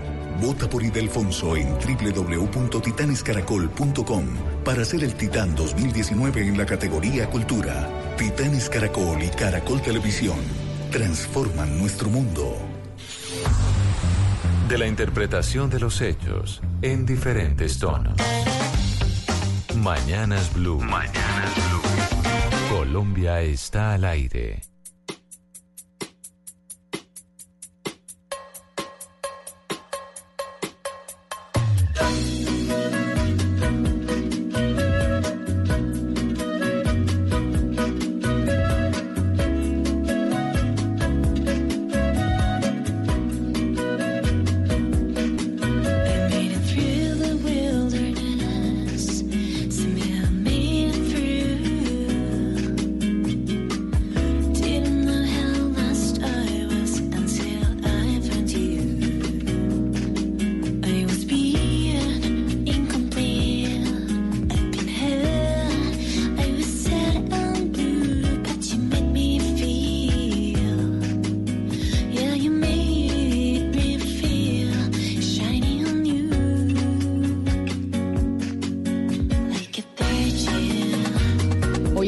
Eh, de martes de versiones y esta es una canción, un clásico de Madonna de Like a Virgin. Pero ¿quién canta esta versión? Porque me gusta, ¿sabe, Gonzalo? Ah, sí, ya está en modo pombo, Camila Zuluaga, porque esta es música de ascensor, ¿no? Ay, no, ¿le parece? A mí, me, a mí me gusta. No me parece tan de ascensor. Me- Pongamos música de tertulia para que no quede así tan... música de consultorio Sí, eh, odontológico. Sí. Mire, Camila, se llama Silvana Santana, es una brasilera que tiene unos 27 años, eh, ha hecho muchas versiones, entre ellas esta, que como usted decía es el clásico Like a Virgin de 1984. Y le tengo otra noticia de última hora, Camila. Ha hablado John Bolton y ha dicho que él fue el que pidió la renuncia, no es que Donald Trump lo despidió. Le leo el tweet con mi inglés sofisticado. A ver. I offered to resign last night and President Trump said, let's talk about tomorrow. Entonces, Básicamente, y traducimos. Claro que yo le, ese es el, es el inglés que uno entiende facilito, ¿no? Sí, sí, sí, sí. Sí, ese ese es el entiende que, que- que entendemos nosotros, no el que nos hablan así todo. Pero ¿qué dijo? Pero básicamente dijo, yo fui el que decidí eh, renunciar, más bien hablemos de- Ah, del mañana. Esa- exactamente, vamos a, yo voy a presentar mi renuncia, señor Trump, y él lo que me dijo fue, bueno, hablamos de eso mañana. Básicamente eh, contradiciendo al tuit que también publicó el señor Trump cinco minutos antes diciendo que él había, lo había sacado de la Casa Blanca. Sí, lo que le dice es, mire, yo le ofrecí, yo puse mi carta de renuncia eh, sobre el escritorio del presidente Donald Trump y él dijo, hablemos de eso mañana. Pero mire, aquí tenemos, para ver, para que usted se acuerde, yo cada vez que Trump despide a alguien, me acuerdo de cómo él decía así. I'm sorry, you're fired. Get out of here. Básicamente así le dice también a sus funcionarios, me muero la pena, pero usted está despedido. Ojalá fuera Sálgase tan de educado. aquí. Ojalá Sálgase fuera- de aquí. Sí, ojalá fuera tan educado. Dice, usted está despedido, váyase. Pero le gustó mi inglés, Camila. doctor Pombo. Sí, Camila, pero, pero ¿sabe qué le quiero decir? Que también fueron despedidos altos consejeros de la Casa de Nariño, ¿no? Ah, sí, señor, toda la mañana hemos venido eh, escuchando sobre el tema. Claro, Jaime Amin se va para, la- para los Emiratos eh, Árabes, Y- mejor dicho. Toda, toda esta mañana se habló al respecto de esos funcionarios que se van. Más bogotanos, ¿no? Más bogotanos y pocos costeños, poca gente del Caribe en esos cambios. Sí, Lo de pues- siempre. No, pero yo creo que sí hay una representación importante de la gente del Caribe, A ver, ¿no? pues no sé, es que Miguel Ceballos, por ejemplo, ¿usted lo pone el Caribe o no? Él es Amario. Pero digamos, Miguel Ceballos toda la vida ha hecho su carrera y todo en Bogotá. Ah, por eso, Pero- mira, ahí está la cosa. Entonces, pero es que nacieron allá, pero se educaron acá, No, pues, pero entonces que estamos cuentan como el tema de los no? deportistas, ah, como el tema de los, de los deportistas de ayer. Pero ahí deberíamos, es- esa discusión deberíamos tenerla, pero eh, y, ya, y ya la seguimos teniendo porque estamos en comunicación, como yo les había dicho, con Dulce Ramos, que es la gerente de alianzas con medios de noticias de Facebook. Señora Ramos, bienvenida, mil gracias por estar aquí con nosotros en Mañanas Blue. Hola, ¿qué tal? Muchas gracias por eh, la oportunidad de acercar a Facebook a tu audiencia, Camila. Bueno, y entonces, a ver, mire, cada vez que uno está en una reunión y uno pregunta, la gente se está informando a través de qué plataforma digital y muchos consumen información eh, electoral a través de Facebook. Ustedes en Facebook estuvieron pues involucrados en este escándalo gigantesco de Cambridge Analytica que habló de las elecciones en, en los Estados Unidos, en cómo se manipuló a través de esta red social a los electores para que votaran por un candidato y no por otro. Ahora esta, esta alianza que ustedes están haciendo con medios de comunicación en el caso de Colombia para las elecciones de octubre es cuál? Efectivamente, eh, es- reconocemos que eh, 2016 fue un parteaguas en temas de privacidad, en temas de cuidado eh, de información electoral, etcétera, y justamente por esto eh, hemos eh, procurado eh, establecer alianzas con medios de comunicación, con verificadores externos, para procurar que la plataforma sea cada vez más íntegra, Camila. En el caso de Colombia estamos apoyando un proyecto de verificación de noticias liderado por el brazo de eh, verificación de la, de la organización eh, Consejo de Redacción, cuyo nombre es Colombia Check. Colombia Check ha eh, llamado a un grupo, ha convocado a un grupo de medios colombianos, a un gran grupo diverso de medios colombianos, en un proyecto llamado eh, Red Check. Este proyecto básicamente lo que busca es que medios, como decía, de todas las, eh, de todos los signos ideológicos, eh, medios que a lo mejor consumes tú, pero no consume tu vecino, eh, medios que consume eh, tu madre, pero que tú no sueles consumir, se reúnan en el proyecto de eh, verificar qué es cierto y qué no es cierto en lo que circula en las plataformas digitales. Señora Ramos, pero, pero ahí yo, perdóneme la interrumpo, y es esta, esta, esta iniciativa de verificación de información que está rondando a través de la red y decir cuál es cierta y cuál no. Sin embargo, ustedes en Facebook saben que es mucho más penetrante cuando, cuando la información cuando es falsa y se consume mucho más la información cuando es falsa que la rectificación. Si la, por poner un ejemplo, si la noticia falsa ha tenido 100 co- eh, veces que se ha compartido, la rectificación se comparte 30. Entonces, ¿cómo hacen para poder eh, generar un balance en ese sentido? Es verdad, eh, por ahí hay una hay una frase eh, y la verdad es que ahí tendría que hacer una verificación eh, porque se le atribuye a distintos factores que dicen que pues, una mentira ya viajó por el mundo cuando la verdad apenas está atando los zapatos. Esto, esto es verdad, Camila, lo reconocemos y yo creo que también es parte de lo que reconocen los periodistas que se dedican a la labor de eh, la verificación. Es más fácil diseminar mentiras que el trabajo acucioso y el trabajo eh, detallado de un periodista para encontrar qué es la verdad. Acá justamente por eso eh, apoyamos este tipo de, proyectos de, verificación. Entre más periodistas, entre más ojos haya, entre más eh, manos haya en la verificación, más rápido se pueden eh, atajar estas, eh, estas noticias estas falsedades virales que corren en las redes, por un lado. Eh, por otro lado, por supuesto que también pedimos la colaboración de la propia comunidad, las personas que tienen en, Facebook, por ejemplo, un contenido falso. Pueden eh, hacer clic en, en cada post, en cada eh, publicación, hay tres puntitos, eh, arriba a la derecha. Y arriba a la derecha, en esos tres puntitos, las personas que ven posible desinformación pueden marcarla como falsa y los verificadores que están en nuestro programa de verificación externa eh, pueden eh, identificar que esta noticia es falsa. Es decir, todos somos corresponsables de atajar la desinformación eh, en contextos, no nada más en contextos electorales, Camila, sino todos los días en cualquier parte del mundo. Y como Señora Ramos. pues, ¿sí? No, yo quisiera comentarle sobre eso que usted dice y, e irme al tema del diarismo en cuanto a cantidad se refiere. Si hoy le preguntase yo cuántas noticias falsas maneja Facebook a diario, ¿usted tendría la respuesta? ¿Hay más noticias falsas que verdaderas? Hay más noticias verdaderas que falsas. No tengo ahora mismo el número exacto. Yo pediría que me lo pasaran para eh, complementarlo. Pero hemos detectado que la cantidad de noticias falsas que circulan en la plataforma es una por- porción mínima de todo el contenido que circula en Facebook.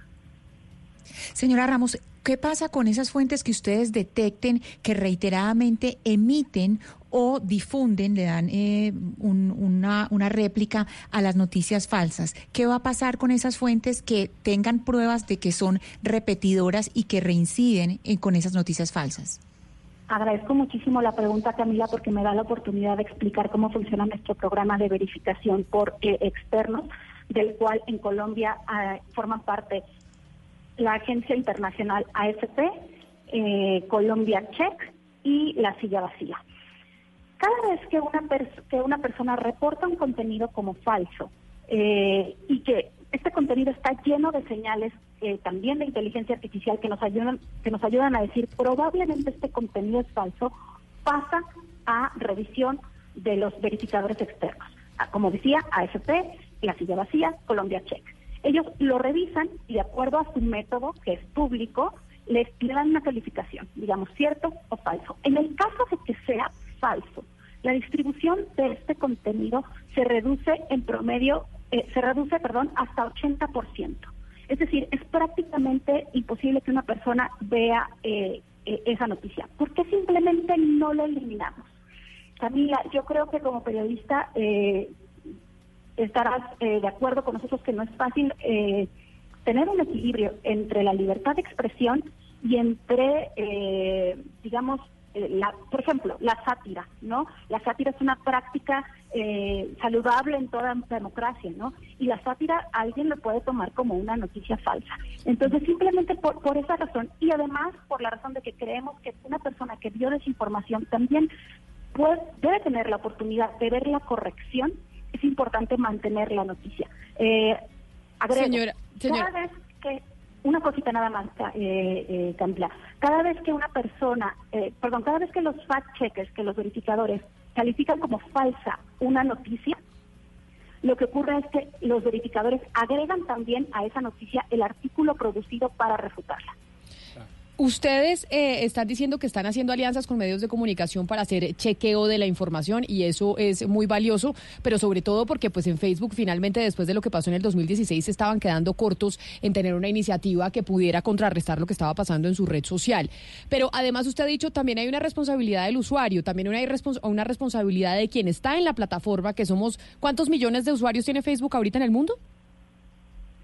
Uf, billones, no tengo, no tengo Exacto. el dato, perdóname, Son- pero son- billones, llegamos a billones de usuarios. Exacto. Entonces, usted dice, también hay una responsabilidad del usuario. ¿Qué están haciendo ustedes desde Facebook para hacerle pedagogía al usuario? Para hacer ya un trabajo de pedagogía con el usuario, para hacerlo consciente también de su responsabilidad. Por supuesto.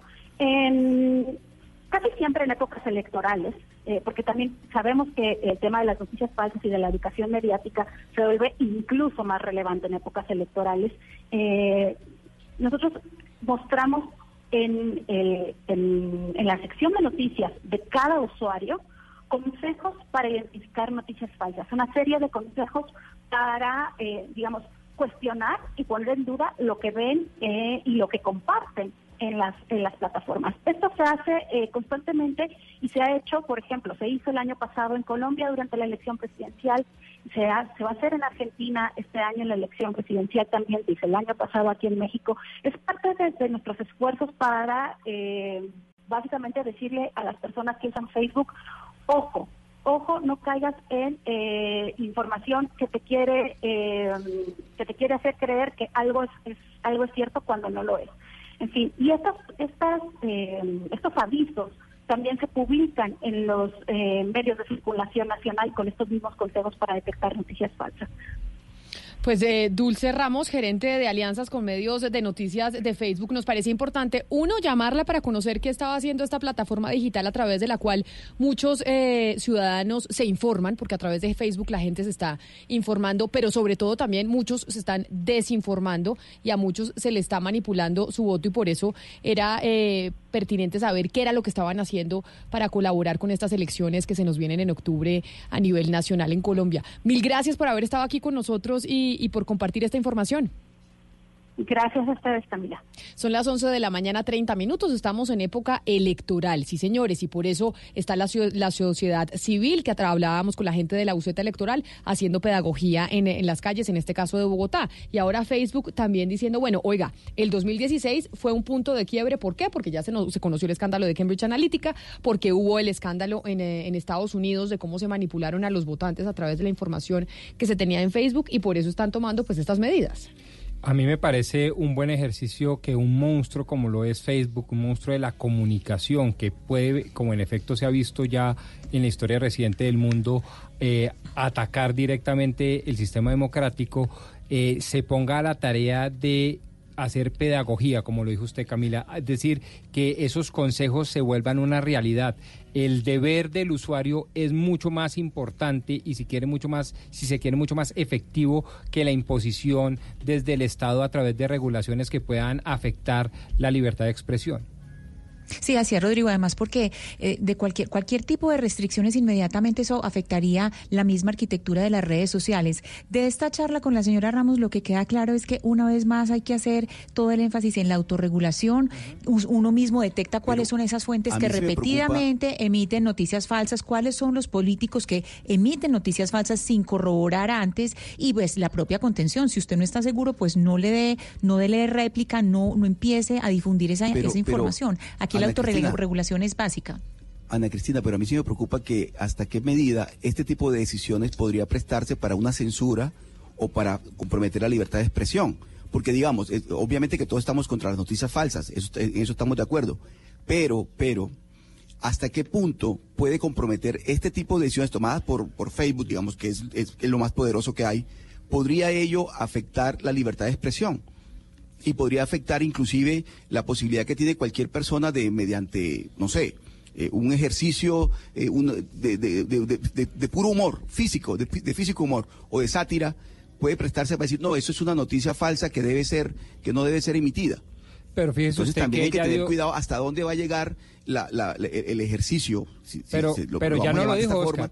Ellos eh, sacan de circulación el 80% de la información y dejan un 20%. ¿Por qué? Precisamente porque ellos consideran, y ya va a ser a otro el debate si es suficiente o insuficiente, que con el 20% se cuida lo que llamamos nosotros los abogados el núcleo esencial del derecho fundamental pero de la expresión. Pombo, el usuario es el que decide efe- efectivamente hasta dónde va a llegar con lo que está leyendo, con lo que está viendo. Pero eso, pero eso, Esa Oscar, responsabilidad eso, del usuario. eso es lo que creemos nosotros hoy en día. Hace rato que el usuario no, no es el que define qué es lo que qué es lo que ve. Nosotros creemos que cuando entramos a esas plataformas digitales estamos escogiendo nuestro contenido libremente. Pura paja, porque a usted ya con el algoritmo le definen qué es lo que va a aparecer en su en su newsfeed, en el- ¿cómo se dice esto? En- en la- Camila, en- en la plataforma pena, inicial. Entonces eso- es pura mentira, que uno crea que uno elige lo que que el está usuario viendo. es un minusválido mental, pues. o sea, No, eso no, no, no es que, no es que el usuario, no es que el usuario no tenga, sea un minusválido mental, es saber cómo funcionan los algoritmos y en la medida en que las plataformas digitales le están poniendo a usted la información ahí.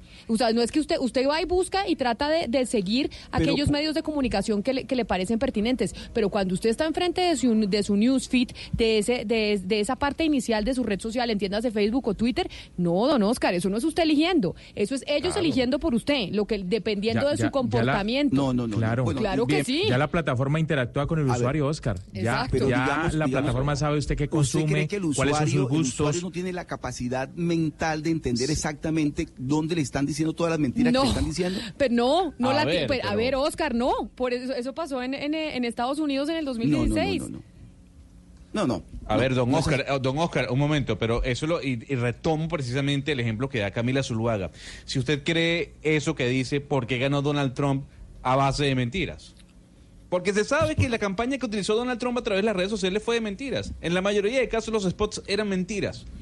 ¿Para Pero qué? no, Para ver, captar, para eh, cap- Estamos hablando de que ganó dónde. Sí, pero en los no- Estados no, Unidos, todo ya fue mentiras en esa campaña. No, a ver, a También- ver, por más de los- millones de votos. También los nor- norteamericanos estaban esperando un cambio y Donald Trump lo ofreció. O sea, es que Don tam- Mario, tampoco fue. don Mario, lo invito. Claro ver, que hubo mentiras también. Yo lo de sé, Cambridge Gonzalo. Analytica. Ahí, ahí, ahí se ve, se ve. La mayoría Es- de los verdad, spots. de verdad es pensar que, que el, que el usuario es una persona, es un, un inútil, pues, o sea, no tiene ninguna capacidad para, para no, entender el mínimo mensaje. Es de verdad, o sea, me parece que no, No, podemos llegar hasta allá. Oscar, Oscar, Hasta no es no desconfiar en las audiencias, pero, pero sí es cierto que una mentira repetida y, el, y ante la fragilidad que crea el algoritmo provoca cosas como que haya personas que hayan votado por el plebiscito pensando que los acuerdos iban a homosexualizar gente. O sea, que- cosas tan simples, las cartillas, la- las Cristina, cartillas, todo lo que se infundió con base en eso, eso fueron pura No. paja. Es que todo eso que no, se no, no. difundió fue paja y la gente No, se lo creyó. mire, mire, yo, yo estaría la de gente, acuerdo gente parcialmente con Oscar el no porque con- no creía en el sí. Sí, exacto. Esa fue así, eso fue así. Yo- digamos, hay, quienes el dicen que yo plebiscito cambió las- en el momento que empezaron a ir a iglesias, No, en no, que empezaron a hablar con todos los pues. pastores y ahí se empezó a torcer la realidad, ahí se empezó a crear una no. mentira y el ahí fue cuando creció el no. no creía en el sí. impresionante. Exacto, pero Ganó no, el volvamos no al 2 de porque la octubre del gente no creía en el 2016. sí. Todo lo demás es arandela que ustedes le han puesto al tema, pero la- Es- ganó el no porque la gente no creía en el sí. Así de simple. Bueno, hay quienes dicen que yo prefiero las fake news actuales que las mentiras noticiosas de siempre. Y en ese sentido yo creo que Oscar Montes tiene parte de razón. Eh, no se puede partir de la irracionabilidad del consumidor, pero me parece que en tiempos modernos y en el siglo que corre, llegar a, eh, digamos, soluciones mezcladas en donde, por ejemplo, una multinacional como Facebook dice, oiga, yo retiro el 80% Pero venga, del pero venga, le digo contenido una cosa, y doctor el Pombo. otro... Es que no se trata de que lo que opinemos y las percepciones que tengamos. Acá también tenemos que mirar con hechos. Por eso, Y por con- eso, por Con eso. hechos concretos. estoy y lo que se conoció es que efectivamente a la gente, a través de las redes sociales, reconocido por el propio señor Mark Zuckerberg en los Estados Unidos, sí la manipularon para Sí, votar de sí, una u otra medida. por No eso es que- estoy- Claro, pero como Oscar dice, es que no es creer a los, a los, a los oyentes y a los lectores que son unos eh, incapaces mentales. No, es que se demostró que a través de las redes sociales se manipuló al votante. Se le manipuló. Sí, pero lo que no se ha demostrado es la magnitud, o por lo menos yo no conozco Claro, ninguna no a- no a confesión todos en los eso. Es decir, que se manipuló, sí, que el algoritmo existe, sí, que eso está mal, aparentemente en nuestra ética actual, sí,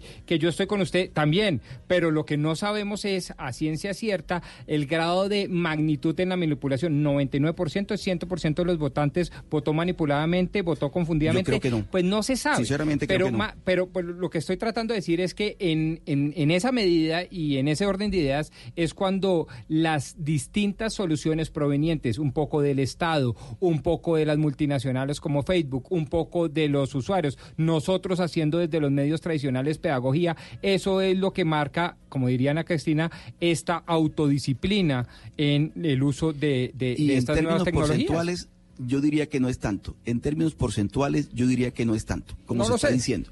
No, no lo sé, pero lo que sí sé es que eh, estamos como sistemas democráticos al garete de eh, unos monstruos, unos monstruos, unas multinacionales tan políticamente poderosas como Facebook. Y a eso hay que Sí, a ver, ponerle Pombo. Y Oscar, si el evento no hubiese sido tan importante, Cambridge Analytica no hubiese quebrado. Exacto, Y no hubieran hubi- llevado al eh, señor Mark Zuckerberg al. Congreso de los Estados Unidos a, pe- Exactamente. a- a pedir que, a, a que rinda cuentas, Bueno, porque acá lo que se está afectando es directamente la democracia. ¿Por qué? Sí. Porque uti- utilizando estas plataformas, manipulando a la gente a través de las redes sociales, no creyendo a la gente incapaz mental, no, sino que la manipulan a través de las redes sociales para que vote de una u otra manera y a nivel internacional hay una alerta, no solo aquí en Colombia, en Estados Unidos, en Francia hubo la alerta, hubo la alerta en Alemania, incluso con el Brexit, mire el lío en el que están en este momento por cuenta de que se utilizaron esos Camila. mecanismos de las redes sociales pues para manipular al votante. Pero es, es justamente esa manipulación eh, efectiva cuando el votante no está eh, educado políticamente, que es lo que pasa sobre todo en los países latinoamericanos, bueno, en todas partes, lo de Trump que decía Gonzalo es cierto, hasta en los Estados Unidos pasa. Cuando no hay una educación política, cuando no hay una formación política, incluso desde el colegio, pues el, elec- el elector fácilmente es manipulado y ahora con mayor facilidad a través de las redes sociales. Es que al final el elector que, que, que, que, está dudoso de, su voto es a quien básicamente va en esas campañas de desprestigio. Y en el documental de Cambridge Analytica, y que Camila me corrija, dicen eh, específicamente eso. Toda la campaña giró en torno a quien estaba indeciso por votar en contra de Donald Trump o a favor de Donald Trump. Es que sabe qué es lo que se está utilizando ahora cuando usted le van a vender un producto, le van a vender un shampoo o lo que sea, utilizan hoy en día los eh, mercadotecnistas, aquellos que hacen publicidad, psicología, porque quieren saber cómo, cómo funciona la psicología del consumidor. Pues esa misma estrategia se utiliza a la hora de hacer eh, pues un tema electoral, cómo se hace la psicología del votante, cómo podemos lograr que el votante tome la decisión de poner en el tarjetón mi nombre y no el de, y no el de mi vecino. Pues ese tipo de psicología del elector fue el que se utilizó, pero de manera negativa para manipularlo. Sí, sí, yo estoy de acuerdo con usted. Lo que digo es que en caso de escogencia entre una y otra cosa, me quedo con el exceso de oferta antes que el déficit de oferta de información. Y en ese sentido, por eso le reconocía públicamente parte de razón a Oscar Montes. Me parece que el llamado también es, ojo, ojo, porque el tema de la censura en el siglo XXI se muestra y aparece con distintos matices y distintos disfraces. Ojo por querer... eh, querer eh, considerar a los eh, oyentes, a los televidentes y a los usuarios de redes como interdictos mentales. Ojo con el exceso de regulación, ojo con la participación del Estado en un mercado Doctor que desde Pombo, siempre muchas veces he sido libre. Y me parece si un llamado quiere. respetuoso el que hace Oscar. Es que sabe qué es lo que pasa, que desde siempre no ha sido libre. Es decir, Internet, ¿hace cuánto usted usa redes sociales? A ver, Pues para que cuando- diga como desde siempre. 2000. No es desde siempre, es un fenómeno nuevo. Estoy hablando la oferta de noticias desde el Estado moderno, desde Voltaire. Claro, pues, pero Rousseau. como estamos ahora Estamos hablando desde el del tema informático en Internet, esto es un fenómeno nuevo que estamos enfrentando Pero el debate nosotros. no es tan filosóficamente nuevo, Camila, es lo que estoy diciendo. No, es pero que esto se venía dando desde la libertad de expresión. No, no, no, pero la, pero, la fe- pero la afectación a las democracias Sí. a través de la desinformación en redes sociales Eso es lo un fenómeno mismo nuevo. lo dijeron con la bagatela No, pero- por allá en 1800 y tantos y No, por eso metieron a Antonio no, no, Nariño no, a no. la cárcel y la cosa y aquí viene y no viene. Y mejor dicho, la libertad de expresión tiene Estudios que y se indican- acomoda a sus momentos y a sus circunstancias Pero históricas. ¿sabe qué pasa? Hay Además, en las que indican democracias. tampoco las redes sociales son tan influyentes como uno cree. Hay estudios que indican que efectivamente las redes sociales no son tan Sí, influyentes, son influyentes. como uno piensa. Es decir, en Colombia, por dar un ejemplo, hasta cu- cuál es la población que realmente tiene acceso a todo este tema de Twitter Pero, pero y redes Oscar, sociales. pero las, que reconocer que las redes sociales no sean influyentes, entonces No, no. es conocer la primavera árabe, por ejemplo. No, no, no, Nadie ha no. dicho que la Eh, primavera claro. árabe Yo no hoy estoy diciendo tuvo que no sean no Camila pero, no me, Camila pero no. no ponga en mi, bo- en, en mi boca palabras que yo no he dicho yo no he dicho que no son influyentes lo que he dicho es que no, No son, tan ta- influyentes por eso como le uno digo, cree por que eso lo le son digo. Entonces, reconocer que no son tan influyentes es- demasiado es, no reconocer lo que pasó con la primavera árabe, no reconocer lo que está pasando hoy con Hong Kong, que todo es a través de redes sociales. Son demasiado influyentes las redes tanto, sociales. Camila, tanto, tanto que los estrategas políticos ya se han dado cuenta de eso, se han dado cuenta de que en las democracias, sobre todo en las latinoamericanas, el voto emocional prima sobre el voto racional y por eso utilizan las redes sociales para des- despertar emociones a favor y en contra de candidatos y para no poner a la gente eh, tanto en el campo racional. Oiga, pero mire, ¿por qué no nos vamos a la antigua? Una de las cosas que a mí me gustaba de la época electoral, eh, don eh, Hugo Mario, era las eh, los jingles, ¿no? plaza se ponen- pública. la- la Ah. pla- no, no, no, la- lo- los que no, los No, que no ponen- tan antros, no tan antes. No, a mí no, me no. gustaba la plaza pública, ¿sabe? A mí sí me gusta y me sigue gustando la plaza pública. Es el verdadero termómetro, la plaza pública. Estoy de acuerdo con Hugo Mario. Y el y el- discurso ventijuliero. Eh, Pero, pero los jingles, es- uno siempre yo me acuerdo de uno, por ejemplo, ¿usted se acuerda de un concejal en Bogotá que se llamaba Felipe Ríos y que Ese, hizo un jingle que era, y era Felipe Ríos. Felipe Ríos, Felipe Sí, sí. Ríos y decía Felipe Ríos 500 veces en su en su jingle, ¿usted se acuerda? No, es- no me, me acuerdo perfectamente de ese concejal, eh, pero no me acuerdo de ese jingle en particular. Bueno, ese era un jingle súper pegajoso, pero don Hugo Mario, ¿usted tiene algún jingle pegajoso en este momento ya que estamos en época electoral y nos y nos ayuda muchas veces a divertirnos por lo menos, a ver en medio de tanta polarización los jingles ayudan a que a que nos divirtamos? Hay varios, hay varios, pero sobre todo sabe que Camila, que muchos candidatos, eh, es el, el caso de Clara Luz Roldán, eh, muchos candidatos como ella suelen eh, alterar las, las letras de algunas canciones que son tradicionales, es decir, se ahorran el trabajo de posicionamiento porque ya esas canciones están pegadas, lo que hacen es adaptar las letras y en el caso de la, la candidata a la gobernación del Valle, la doctora Clara Luz Roldán, pues ha cogido una canción que es muy, muy, muy pegada en la ciudad de Cali desde hace mucho tiempo de Richie Ray de Boy Cruz. A ver, oigamos la declaración, a ver cómo está la creatividad de los políticos en esta contienda electoral. Vámonos para el Valle del Cauca con Clara Luz Roldán. Con Clara tu voz se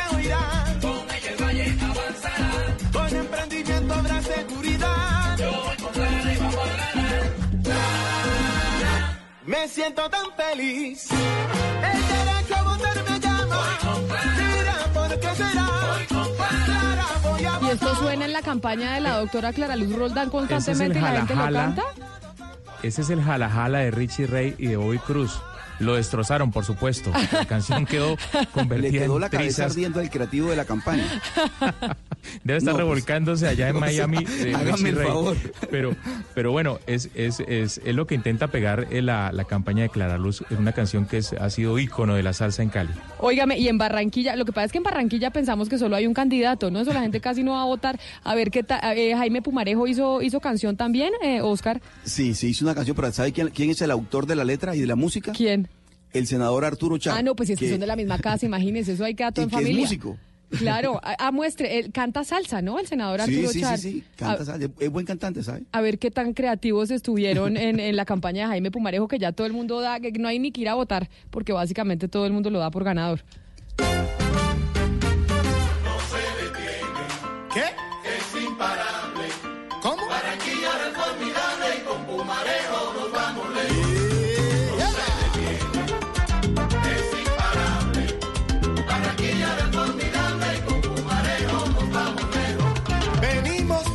Yo tengo que decir que a mí este no me parece pegajoso, don Oscar. O sea, es una canción de salsa que uno oye en una emisora tropical, pero así pegajoso, pegajoso que uno diga el jingle de, de Pumarejo, no. Sí, tiene musiquita y tiene, tiene una letra pues que Pumarejo es imparable y tal, pero, pero, pero ha pegado, ha pegado, aquí en Barranquilla ha pegado bastante. No, pues porque eso debe sonar en todos lados a toda hora. No, pero si es pegachento. ¿Sí le parece? No me parece. Más Eso para sacar la- a bailar que para salir a votar. pero sí está- sí. Con esa ventaja que lleva Pumarejo. Pero eso lo ponen en las tiendas olímpicas, Oscar. Eh, pues yo lo he escuchado en todas las emisoras, la verdad. Pues usted entra a la tienda olímpica y empieza a bailar con el jingle de Pumarejo. Sobre y en todo en Me- olímpica. Por eso. Y en Medellín, Ana Cristina, ¿ha, ha- ha habido algún jingle pegajoso o no?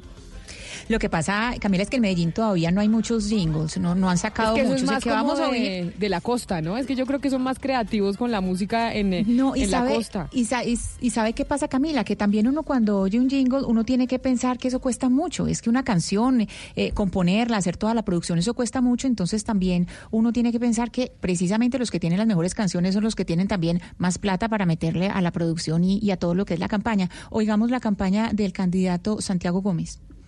Conta conmigo que yo cuento también con vos. A Medellín y a su gente es lo que más quiero yo.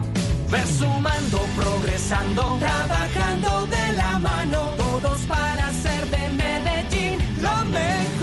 Soy Santiago Gómez, candidato a la alcaldía de Medellín. Óiganme. Mi compromiso es con vos y seguir con, todo lo que Fico hizo. ¿Es el mismo candidato al que canta? se da cuenta, uno, uno con los jingles de las campañas se va dando cuenta de las personalidades de las regiones. Eso allá en Barranquilla, la salsa también el candidato Arturo Char. En el Valle del Cauca también salsa. Y en Medellín, en la montaña, un poco más pop, ¿no? Ma- más rockerito. Pero ¿sabe qué? Pero ¿sabe qué? Hay una cosa que no sé, pero para mí no funciona este jingle por una cosa porque es que parece publicidad de la misma alcaldía.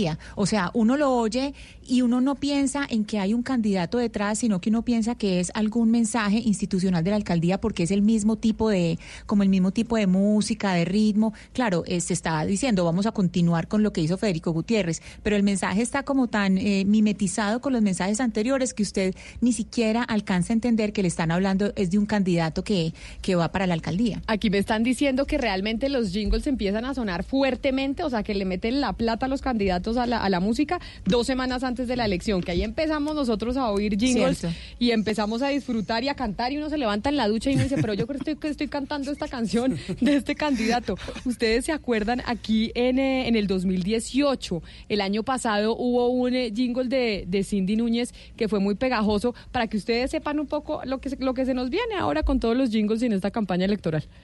101, 101, 101, Esta era una candidata de Santander, ¿no era? Cindy Núñez era una candidata de 101. Santander. Sí, era de 101, Santander, sí. imagínense. Eh, así- así Creo la que se quemó. Se quemó. Pero, Pues, dio- pero su jingle dio, dio mucho de qué hablar. No, pues total. Sí. ¿Y qué decir y qué pensar? No, no, sí, esto está Sigue dando de terrible. qué hablar la señora, Sí, creo sí. yo. Sigue, mire, ¿se acuerdan? A ver, em, acá me ponen uno, eh, un oyente me manda uno de Don Popo Ayara, Don Popo, que es de Bogotá, además, columnista del periódico El Espectador, y Don Popo, que es Rasta, ¿no? Y de la, de la, de la comunidad urbana aquí en Bogotá. Este fue el jingle de Don Popo el año pasado.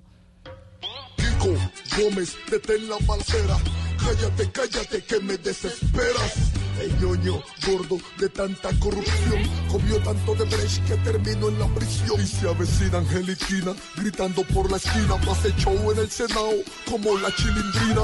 Uribe que quiere reelegirse como Don Ramón de la vecindad. la creatividad, es que es época creativa. Eso es época creativa, la época electoral, Y el pobre dicho. ñoño, ¿qué tenía que ver con eso? O sea, ¿qué tenía que ver la chilindrina y ñoño con, con el popo? Pues es la- La corrupción. Y se acuerda, se acuerda de otro, hay uno que, que también sonó mucho que fue de Rodrigo Lara. Es que estos son los pasados, pero para ver qué creatividad vamos a tener este año con, eh, con los jingles de los políticos, mire ese de Rodrigo Lara que uno pensaba que era eh, Lara cantando, ¿no? Yo nunca supe si realmente fue el senador Lara el que cantaba en este jingle o no. A ver. El número uno cambió radical. La, la, la, la, la, primero el Senado cambió radical. Yo soy Rodrigo Lara, el número uno soy. Senador número uno de cambio radical. La, la, la, la, la, la, la, Pero era bueno, este de Lara era bueno, No, ¿no? pero ese no es Lara el que esté cantando. No, no es, no es, hay no la me menor posibilidad de que esté cantando sí, Lara. sí. Pero no, pero no canta el senador Arturo Char. Ahí estábamos oyendo el jingle de Jaime Pumarejo. No, pero de uno y otro hay una distancia, claro. No, pero Lara no Sí, está creo. cantando ahí. No, no. No me Oiga. lo imagino ni siquiera con el sombrero Lara y es mariachi. verdad. Oiga, mire, acá está, me manda otro oyente el de el de sena- el del senador Musa Besaile privado de su libertad en este momento por el escándalo de Odebrecht, pero recordemos cuál fue el, el jingle que utilizó el senador Musa Besaile del departamento de Córdoba. Votemos por Musa, Musa, Musa, por Musa Besaile. Musa, vamos todos a votar por Musa, el senador que a todos les gusta. Vamos todos a votar por Musa, el senado, Musa Besaile. Musa, vamos todos a votar por Es Musa. el champeta de Musa. Tengo que decir que ese es el que más me gustó. Sí, pues todo el mundo baila, mira ya, todo el mundo está ¿Usted se bailando. imagina esto allá en la costa? Yo me imagino, Oscar, Pues esto en vota- plena campaña en buses y la champeta lo que da con Mr. Black. La gente vota feliz. Votaron por Musa y así le fue. O sea, se dejaron convencer En lo por que la terminó canción Musa. y así le fue. En lo que te, oiga, venga, vamos a, miremos uno de, de, vamos a ir para el Valle del Cauca, porque yo no me acuerdo mucho, pero acá me está mandando un oyente y me dice, Camila, ponga el eh, jingle de María Fernanda Cabal del año pasado. ¿Usted se acuerda del de María No, Fernanda Cabal? No, no, para nada. Esto No, María. Fernanda, eh, ¿usted se acuerda? Porque eso es su, su zona, ¿no, Hugo Mario? No, pero no, no lo tengo presente. A ver, ¿cómo A que ver. hizo doña María Fernanda Cabal el año pasado? Por más fe si votas tú y yo, marquemos todos el 10 y el Senado vamos a ganar, con cabal estaremos. María Fernanda es honesta, siempre la acompañaré, es una mujer correcta, por más fe Bueno, ahí estuvo Creta- eh, vallenato, ¿no? Se puso vallenato. vallenato, Pero ella Sí, es sí, sí, caleña, ¿no? Ella es caleña. No, pues los creativos de la campaña. Sí, pero, pero es de pues, Buga ella- Valle, Ella es, ella es caleña, pero ¿dónde están los votantes de ella? ¿A quiénes les interesa votar por ella? Sí, claro. ¿A, quiénes le está cantando? Pues claro que era por el lado del vallenato. Ahí escuchó la opinión Claro. de José Félix Laforí, del esposo, seguramente. Ah, claro que sí, porque Ella- claro, cantándole a todos los ganaderos, a los terratenientes que son los que votan por ella. Pero No solo, pero Ella. sí, sí. Estoy de acuerdo con Ana Cristina. No solo, pues. Tiene mucho voto urbano, pero sí, sí, sí. Oiga. Uno le canta a sus amores. Pero bueno, no ahí es están. caleña, por favor. Oye, para que vean hay que sacarle también lo positivo a la campaña. Oiga, entonces- Uno, que tenemos que votar, Sí, sí, participar sí, en sí, democracia. Total, la fiesta democrática, sí. Dos, además que nos vamos a divertir con los jingles. Ojalá estén creativos este año también. Y no vulgares, sí, señora. Y no vulgares como Sí, eso no de- vulgares, es del feo, feo. 101. No, no, no, no, no. No, y no solo el 101, sino que, bueno, lo que oímos la, Ah, en el sí, programa de es ayer que fue lo- terrible. Ah, Que ni claro, siquiera lo que quiero pasó en el pues, sí, No, terrible. ni lo repitamos, Sí. ni lo repitamos. Espere que le abran el micrófono, don Eduardo. Uno, dos, tres, bienvenido. Hola, hola. Oiga, ojo con, con la copia de las canciones originales. Porque acuérdese la que le pasó a Juanes en la campaña electoral de España. Usted sabe que allá hay un partido que se llama Vox. Sí, ¿no? el Que partido, el partido del- a, los afectos del doctor Pompo, No, ¿no? no, no, no, no, punto bajo, punto no, no, no, no, Golpe no, bajo. no, no, punto bajo. Oiga, Camila, ¿cuál es la Derecha. canción más popular de Juanes, eh, la que más pegó para usted?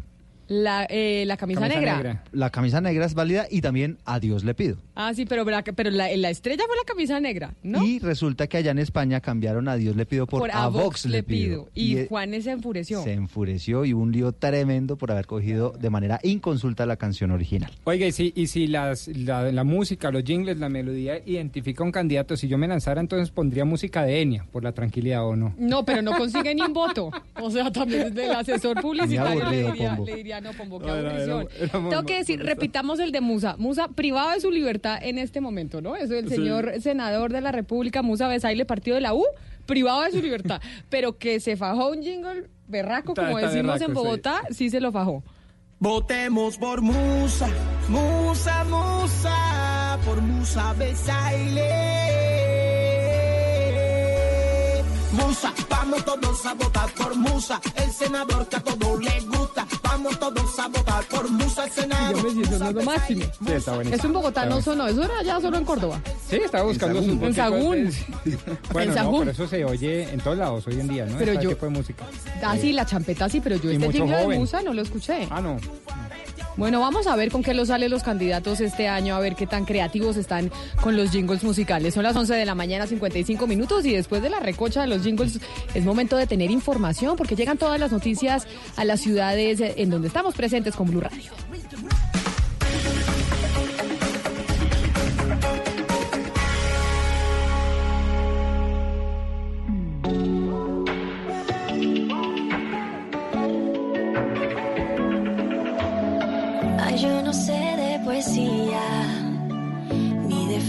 Filosofía.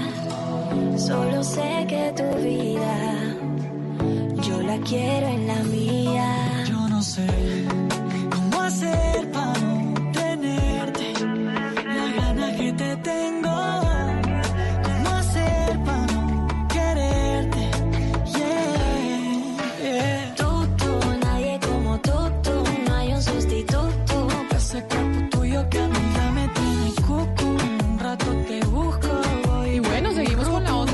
Munda- Musa Besaile, ¿no? Como Con el mismo ritmito, don Gonzalo Lázaro, ¿y usted se, se emocionó con el jingle de Don Musa del año pasado?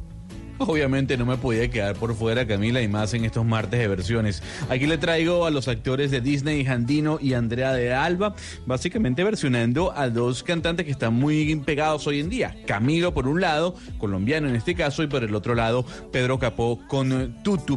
Camila, estamos a tres minutos de que arranque la presentación de lo que podría ser el iPhone 11.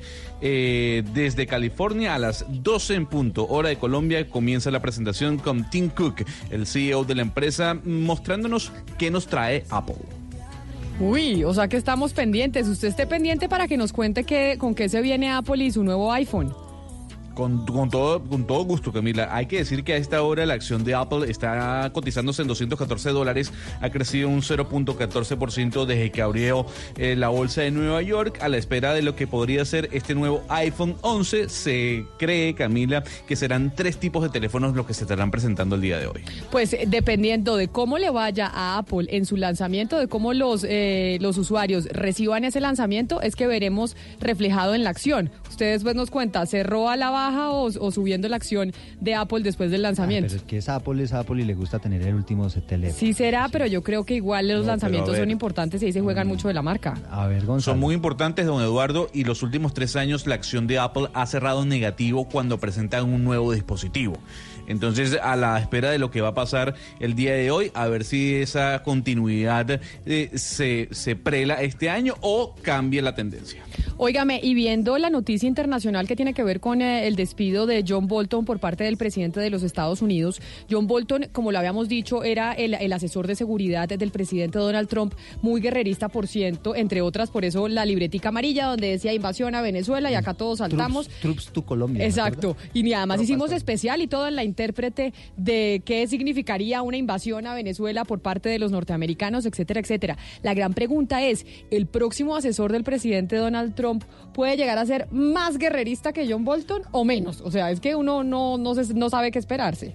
No. Yo creo que menos en este caso. Pues y esperemos. discúlpeme, doctor Pombo, eh, porque yo creo que lo que no fue acertado fueron las decisiones del señor Bolton frente a Afganistán y frente a Venezuela. Por ejemplo, en Afganistán no se llegó a un acuerdo de paz con los talibanes, que era algo que estaba buscando el señor Mike Pompeo y el señor Donald Trump. Y John Bolton lideraba esa, esa negociación. Y lo mismo está pasando con Venezuela. Yo creo que va a ser una persona menos radical que el señor John Bolton, como algunos le conocían Yepeto, porque se parecía mucho al papá de Pinocho. Eh, Gepetto, pero el papá de Pinocho tenía una cara muy noble y John Bolton era uno de los más guerreristas de, de los asesores de Donald Trump. O sea, que Gepetto solo en la imagen, solo por fuera. Yo, yo Sí, estoy con- solamente en la, en la imagen. Yo estoy de acuerdo con Gonzalo, pero además por una eh, variable adicional, Camila y todos, es que el tema de Cuba ha pesado un poco. Yo no sé si ustedes se han dado cuenta del pulso entre el reconocimiento diplomático y, digámoslo así, de buenas maneras entre la Unión Europea y Cuba y la anim- animadversión entre Pero- Estados Unidos y Cuba Y además en, porque- eh, en la era Trump. Y, y entonces vuelve a jugar Cuba un papel protagónico en la región y un pulso que obviamente lleva a que juntado con el tema de Irán y con el tema de Venezuela, el nuevo asesor quizás pinte un poco más, yo no sé si suave, pero sí más flexible en el diálogo. Nos vamos ahora para Bogotá, de los Estados Unidos venimos a Bogotá porque rápidamente tenemos noticias de la capital, Eduardo. Bueno, noticias, le traigo buenas noticias para Ay, qué bueno. Buenas noticias. De acuerdo con las últimas cifras de la alcaldía, se redujeron del 15 al 12% los nacimientos de bebés de mamás adolescentes, pero hay una cifra que es más impresionante y es que bajó el 30% en el número de embarazos de niñas entre los 10 y los 19 años entre 2015 y 2018. Ha llamado la atención, Camila, sobre este tema, es que además de hacer más asequibles los métodos anticonceptivos para la gente, también ha funcionado mucho plataformas como Sexperto. Yo no sé si usted la conoce. No, ¿Se no ha la escuchado conozco, hablar de eso? no. Bueno, pues es una plataforma donde los jóvenes pueden hacer preguntas relacionadas con la sexualidad y con el sexo y demás. Y allí, eh, pues, a un asesor, un experto le responde. y además ha funcionado mucho una línea, la 106, que es a donde han estado llamando los jóvenes que tienen dudas y demás para que les resuelvan todas esas dudas y aparentemente pues esas estrategias están dando frutos ahora eh, en este 2018, 2019, pero estas cifras son de 2018. Yo le tengo una noticia no tan buena y lamentablemente me voy para, para Villavicencio porque es que hay un nuevo derrumbe en la vía al llano, Eduardo, cerca del kilómetro 58 y tapó las dos entradas a Villa, a- tapó las dos entradas a, a Villavicencio. Eso es lo que nos dicen las fuentes sea, ahora del, del carretera. departamento. Sí, vamos a ver cómo podemos ampliar eh, la información con nuestro corresponsal en Villavicencio, pero sí la gente muy preocupada porque un nuevo derrumbe en la vía al llano, cerca al kilómetro 58, que tapó las dos entradas a Villavicencio. Y fíjese que la veeduría, la que está haciendo eh, la vigilancia de, la reapertura de esa carretera, se había quejado precisamente por eso, porque ya habían quitado el, el derrumbe, estábamos pendientes a ver si habilitaban o no de nuevo la carretera, pero ellos habían dicho, ojo, no la abra todavía, porque es que aquí se necesitan acciones de fondo que garanticen que no se presenten nuevos derrumbes como el que usted nos está reportando. No, hasta pero ahora. es que creo, entiendo que la, la noticia de la noticia es que es a las postrimerías en las entradas de Villavicencio, lo que significaría que es un nuevo derrumbe. Nuevo No es derrumbe, kilómetro 58. Pero es en el kilómetro 58 que es el que Es hemos el mismo kilómetro, eso, padeciendo. eso es Sí, sí, sí. importante mirarlo. Pero vamos, vamos a ampli- ampliar con, eh, con nuestro corresponsal en Villavicencio, porque él, de verdad lo que está pasando con los llanos orientales y lo que ha sucedido con esta vía que nada que se, que se arregla, pues sí está afectando mucho a esa zona del país. ¿Alguna noticia más antes de irnos para el Consejo? Pues el tema de la inseguridad en Bogotá que está complicado. Por primera vez las autoridades hablan abiertamente de la incidencia de los venezolanos en estos hurtos. Al día están capturando 10 ciudadanos extranjeros que son sorprendidos robando. Y pero eh, yo Y oía, yo oía esa información hoy temprano que hablaban y decían es que han- eh, ya se habla de los venezolanos, pero cuántos se del, del total que se capturan al día, cuántos son en total al día? Están capturando en promedio 10 No, venezolanos. no, no, no, no, día. en total de gente que se captura delinquiendo. ¿Sabemos? Ah, de los- no, Esa- ese dato- ah, porque es que Sí, hay sí. que hacer el dato comparativo, porque entonces dicen es que se capturan 10 venezolanos, pero la pregunta es cuántos se capturan en total, porque si se, si se capturan 500 personas y resulta que 10 son venezolanas, pues 490 son personas colombianas que están delinquiendo. Ese, ese es el dato que falta, no Sí, sacar ese dato aleatoriamente que dicen ahí es que hay 10 eh, venezolanos capturados al día. ¿Cuántos colombianos al día hay? Exactamente, pero sí efectivamente el comandante de la Policía Metropolitana pues hablaba de una incidencia, incidencia importante ya de los extranjeros en este tipo de delitos y hace minutos en el sector de Corferias dos hombres bien vestidos a bordo de una moto le sacaron un cuchillo a un ejecutivo que estaba caminando por la zona, le robaron la maleta, le robaron las pertenencias, se suma a lo que ocurrió con nuestro colega Ricardo Espina en la jornada de ayer y se suma también a lo que ocurrió anoche con el candidato al Consejo Javier Palacio que también fue víctima de los ladrones en Bogotá. Y precisamente ya que usted habla del Consejo de Bogotá, nos vamos con nuestro ejercicio que estamos haciendo precisamente para darle a conocer a la gente alternativas de a quiénes elegir, por quién se puede votar, quiénes están lanzando al Consejo de Bogotá en esta oportunidad. Hay seguros para todo. Seguro de vida, para el auto, seguro para el perro, seguro de viajes y hasta seguros para matrimonios. Pero no existe un seguro para tu voto. Por eso Mañanas Blue, con Camila Zuluaga y Ocupar la Política, el único ranking bajo estrictos criterios de selección, examinó, midió, indagó y buscó, con el Instituto de Política Abierta, 20 candidatos al Consejo de Bogotá, que usted debería tener en cuenta al momento de votar. Blue Radio, consciente al votar.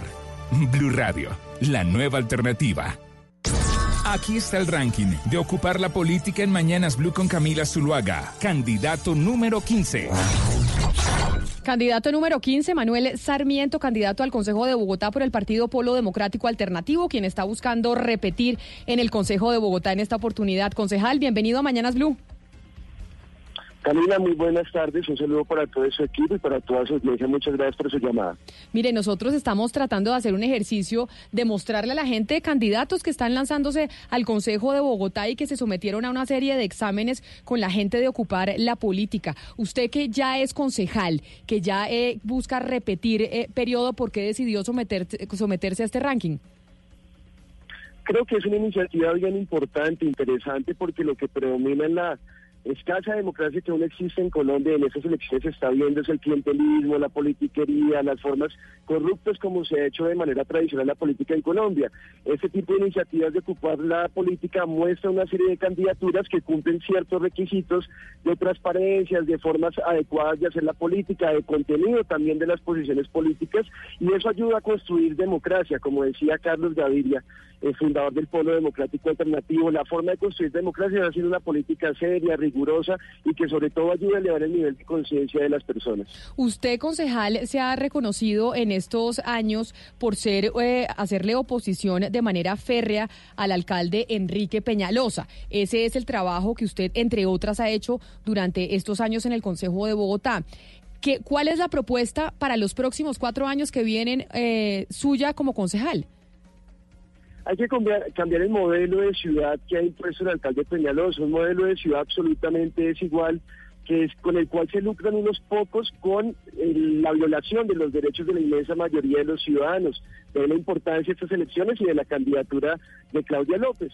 Eso implica, entre otras cosas, comenzar a cambiar una serie de políticas como una muy central que es la de generación de empleo y desarrollo económico. Es necesario que en Bogotá se implemente una política de desarrollo industrial, que es el sector económico que nos puede sacar del subdesarrollo. Yo he hecho una propuesta aquí en el Consejo, pero las mayorías de Peñalosa la han negado de manera sistemática. Financiar adecuadamente los derechos de la gente, particularmente el derecho a la educación. Hay que hacer una mejor distribución del presupuesto distrital. Le pongo un ejemplo, Camila, para que los oyentes se den cuenta que sí se pueden hacer cosas para comenzar a arreglar la ciudad. El año pasado en el presupuesto no se le quiso entregar a la Universidad Distrital los 30 mil millones de pesos que le hacían falta para no tener déficit en funcionamiento y en inversión. Y en lugar de darle esta plata a la Distrital, prefi- prefirieron asignar estos recursos a un proyecto absurdo que es el Sendero de los Cerros Orientales, que además es bien inviable y le puede generar gra- graves daños a los cerros orientales, a esta reserva forestal. Hay que reactivar los programas de prevención y promoción de la salud para garantizar el derecho a la salud y también una serie de políticas para mejorar las condiciones de vida de la gente y que Bogotá deje de ser la ciudad más desigual entre las 13 áreas metropolitanas del país, siendo Colombia uno de los países más desiguales del mundo. Concejal Sarmiento, nosotros hemos venido haciendo este ejercicio desde la semana pasada, entrevistando candidatos al Consejo, porque nos parece que en el Consejo se toman decisiones fundamentales para la ciudad. Y todos han coincidido en decirnos que existe un profundo desconocimiento de parte de la ciudadanía de lo que hace el Consejo. Pero no solo eso, sino que muchos eh, ciudadanos terminan votando por alguien al Consejo y después se les olvida por quién, eh, por quién votaron. Usted que ya lleva casi cuatro años, lleva tres años y medio en el Consejo de ¿por qué cree que eso es así? Yo creo que por la falta de cultura democrática que existe en el país y esto pues no solamente es un problema de las personas, sino que también la política ha llevado a que las personas se desencanten de la política y de la democracia, porque lo que ha primado en la política es la corrupción, la politiquería, la gente piensa que todos los políticos son iguales y en esa medida pues eso es lo que hay que combatir, hay que mostrar que no todos los políticos son iguales, no todos por ejemplo estuvimos alcahueteándole todas las políticas a Peñalosa, muchos estuvimos frenteando ese tipo de medidas, logramos por ejemplo derrotar algunas políticas como la privatización de TV, que el, alcalde Peñalosa la quería feriar y no pudo porque salimos a la lucha. Ahora yo creo que eso en los últimos años ha mejorado la ciudad. Yo he sentido, mi ejercicio no ha sido solamente en el cabildo, sino por fuera del cabildo y he sentido que un, un mayor nivel de conciencia democrática y de conciencia política entre las personas que residen en la capital de la República. Concejal, felicitaciones por el puesto 15 en ocupar la política. Usted se ha caracterizado y nos lo ha recordado en esta entrevista por ser un férreo opositor al doctor Enrique Peñalosa. Supóngase que gane su candidata Claudia López.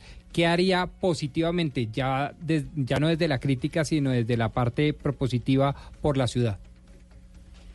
Yo creo que con el programa de Claudia López hay que implementarlo. Ese programa está dividido en tres bloques, que lo resumo fundamentalmente en los siguientes. Primero, desarrollo económico y generación de empleo. Tener políticas industriales que respalden la industria manufacturera. Y de pronto la gente conoce más mis posiciones críticas sobre el alcalde Peñalosa, pero yo aquí he hecho propuestas. Propuse la implementación de una política pública para el desarrollo de la industria manufacturera en la ciudad, que es el sector económico que puede sacar a la ciudad del subdesarrollo. Esa propuesta fue negada. En segundo lugar, la defensa, la materiali- materialización de los, de los derechos básicos de la población. En materia de transporte público, no solamente iniciar una construcción de una red de metro metros compuestas por varias líneas de metro que sustituye a Transmilenio como la columna vertebral de la movilidad, sino también una propuesta que hice aquí en el Consejo mediante un proyecto de acuerdo que también fue negado por las mayorías, y es que en Bogotá el modelo de transporte funcione como el de Nueva York, el de Ciudad de México o el de Medellín, en donde la operación del sistema es pública, lo hace una empresa pública, no se entrega en concesión como sucede bajo el modelo Transmilenio, que es un absurdo, y hemos visto pues todos los inconvenientes de eso, la adecuada financiación de la educación pública, la universidad distrital, la implementación de la jornada única. Aquí también hemos hecho propuestas concretas como las que les comenté de no, tener, o no permitir que la distrital siga con ese déficit financiero. En materia de salud, además de reactivar programas de promoción y prevención de la salud, también reabrir servicios de salud que ha cerrado el alcalde Peñalosa bajo criterios absolutamente financieros. Eso está planteado en el programa de Claudia López y el tercer bloque es la defensa del patrimonio público. Hoy Claudia López, en un acto público, firmó un acuerdo con trabajadores de la empresa de telecomunicaciones de Bogotá. Ese acuerdo señala con toda precisión que la ETV no se debe privatizar, que no hay que buscarse ese estratégico, que lo que se tiene que hacer es fortalecerla porque es un patrimonio estratégico de los bogotanos, al igual que la empresa de acueducto y el Grupo Energía Sí. de Bogotá. Pues es el candidato al Consejo de Bogotá por el Partido Polo Democrático Alternativo Manuel Sarmiento, quien es eh, quien quedó en el puesto número 15 en este ejercicio que hicieron eh, la gente de ocupar la política. Candidato Manuel Sarmiento, mil gracias por habernos acompañado hoy aquí en Mañanas Blue y pues de mucha suerte y mucho trabajo en estas elecciones. A ustedes mil gracias Camila por su invitación y vamos a hacer un esfuerzo grande porque Bogotá sí tiene arrecho. Hay seguros para todo. Seguro de vida, para el auto, seguro para el perro, seguro de viajes y hasta seguros para matrimonios. Pero no existe un seguro para tu voto. Por eso Mañanas Blue, con Camila Zuluaga y Ocupar la Política, el único ranking bajo estrictos criterios de selección, examinó, midió, indagó y buscó, con el Instituto de Política Abierta, 20 candidatos al Consejo de Bogotá, que usted debería tener en cuenta el momento de votar. Blue Radio, consciente al votar. Blue Radio, la nueva alternativa.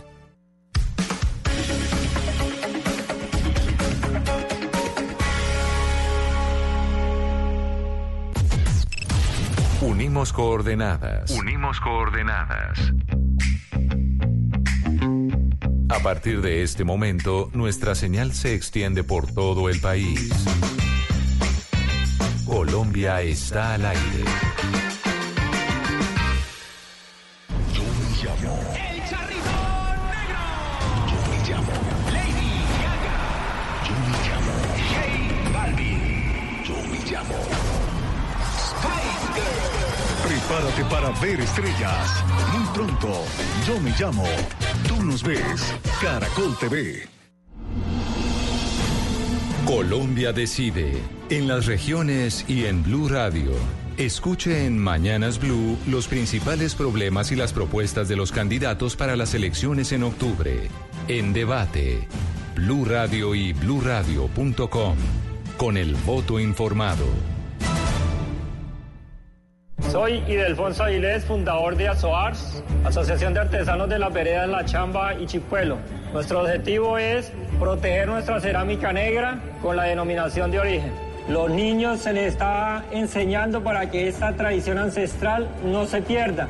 Vota por Idelfonso en www.titanescaracol.com para ser el Titán 2019 en la categoría Cultura. Titanes Caracol y Caracol Televisión transforman nuestro mundo. De un punto al otro. De un punto al otro. Voces que recorren el país. Colombia está al aire.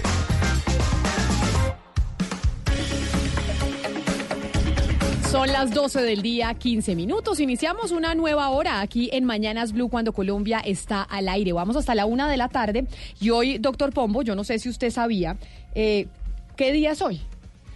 Pues lo digo además por un conocimiento importante y es el día de, del cuidado, de la atención y poner los reflectores sobre el fenómeno del suicidio. Sí, señor, hoy es el Día Mundial para la Prevención del Suicidio. ¿Sabe que yo no sabía?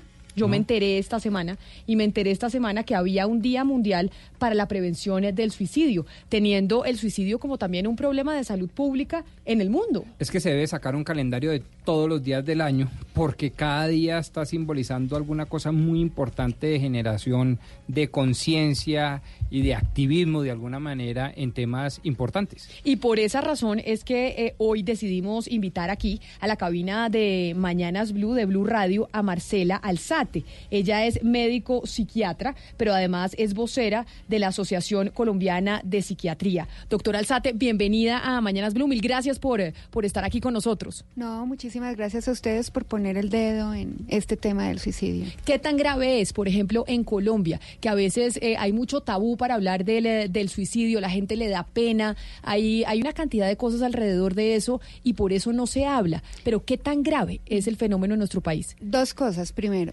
tan grave como que el año pasado se pudieron haber evitado algo más de 2.000 muertes por suicidio. Eh, tan grave como decir que cada 40 segundos una persona en el mundo se está suicidando, se está muriendo por suicidio.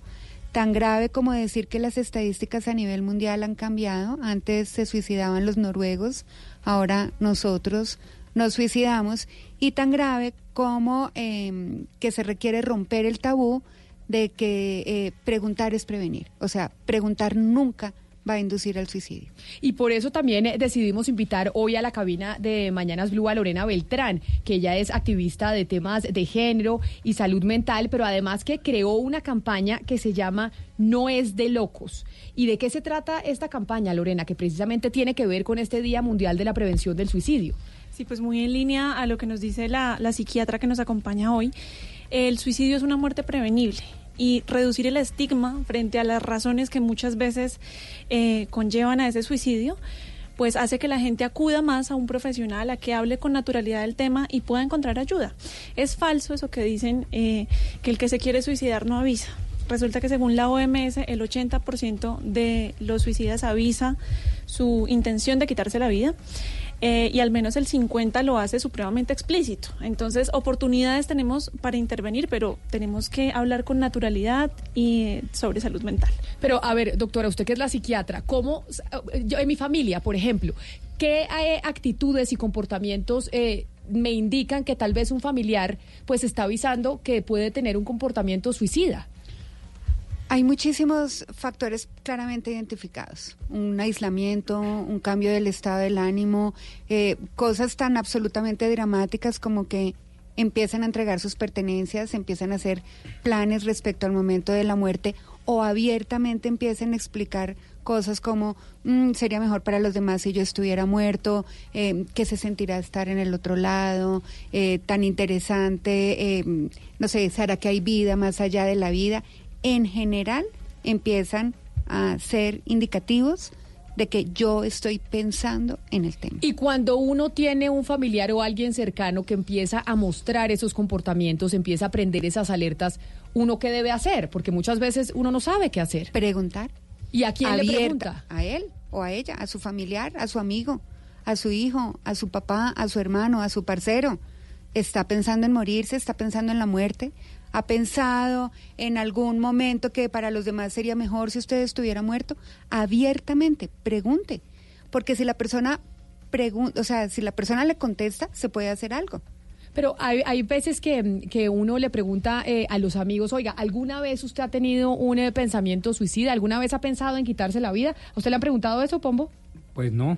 Nunca se lo han preguntado, no es que yo con mis amigas sí me he preguntado, oiga, ¿usted no me he alguna vez ha eso, pensado? pero, pero sí sé que se pregunta mucho, y perdón la interpelo, porque hablando con un educador eh, de colegio eh, muy experto en Bogotá, me dijo que esa es una de las preguntas más recurrentes en el adolescente. Pero, ¿y eso es, es anormal que una persona eh, por alguna razón o en algún momento de su vida eso se le pase por la cabeza?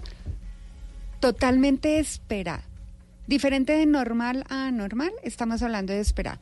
Esperado frente a situaciones de desesperanza, eh, situaciones de alguna manera de calamidad, de dolor, de dolor emocional. Y esperado que lo pregunte el profesor y que lo pregunte el jefe. Ah, el jefe y el profesor deberían preguntar eso. El jefe, el profesor, porque de alguna manera parte de las estrategias de prevención de riesgo psicosocial en cualquier contexto, no solamente en el colegio, no solamente en la familia, con los amigos, por los grupos de WhatsApp.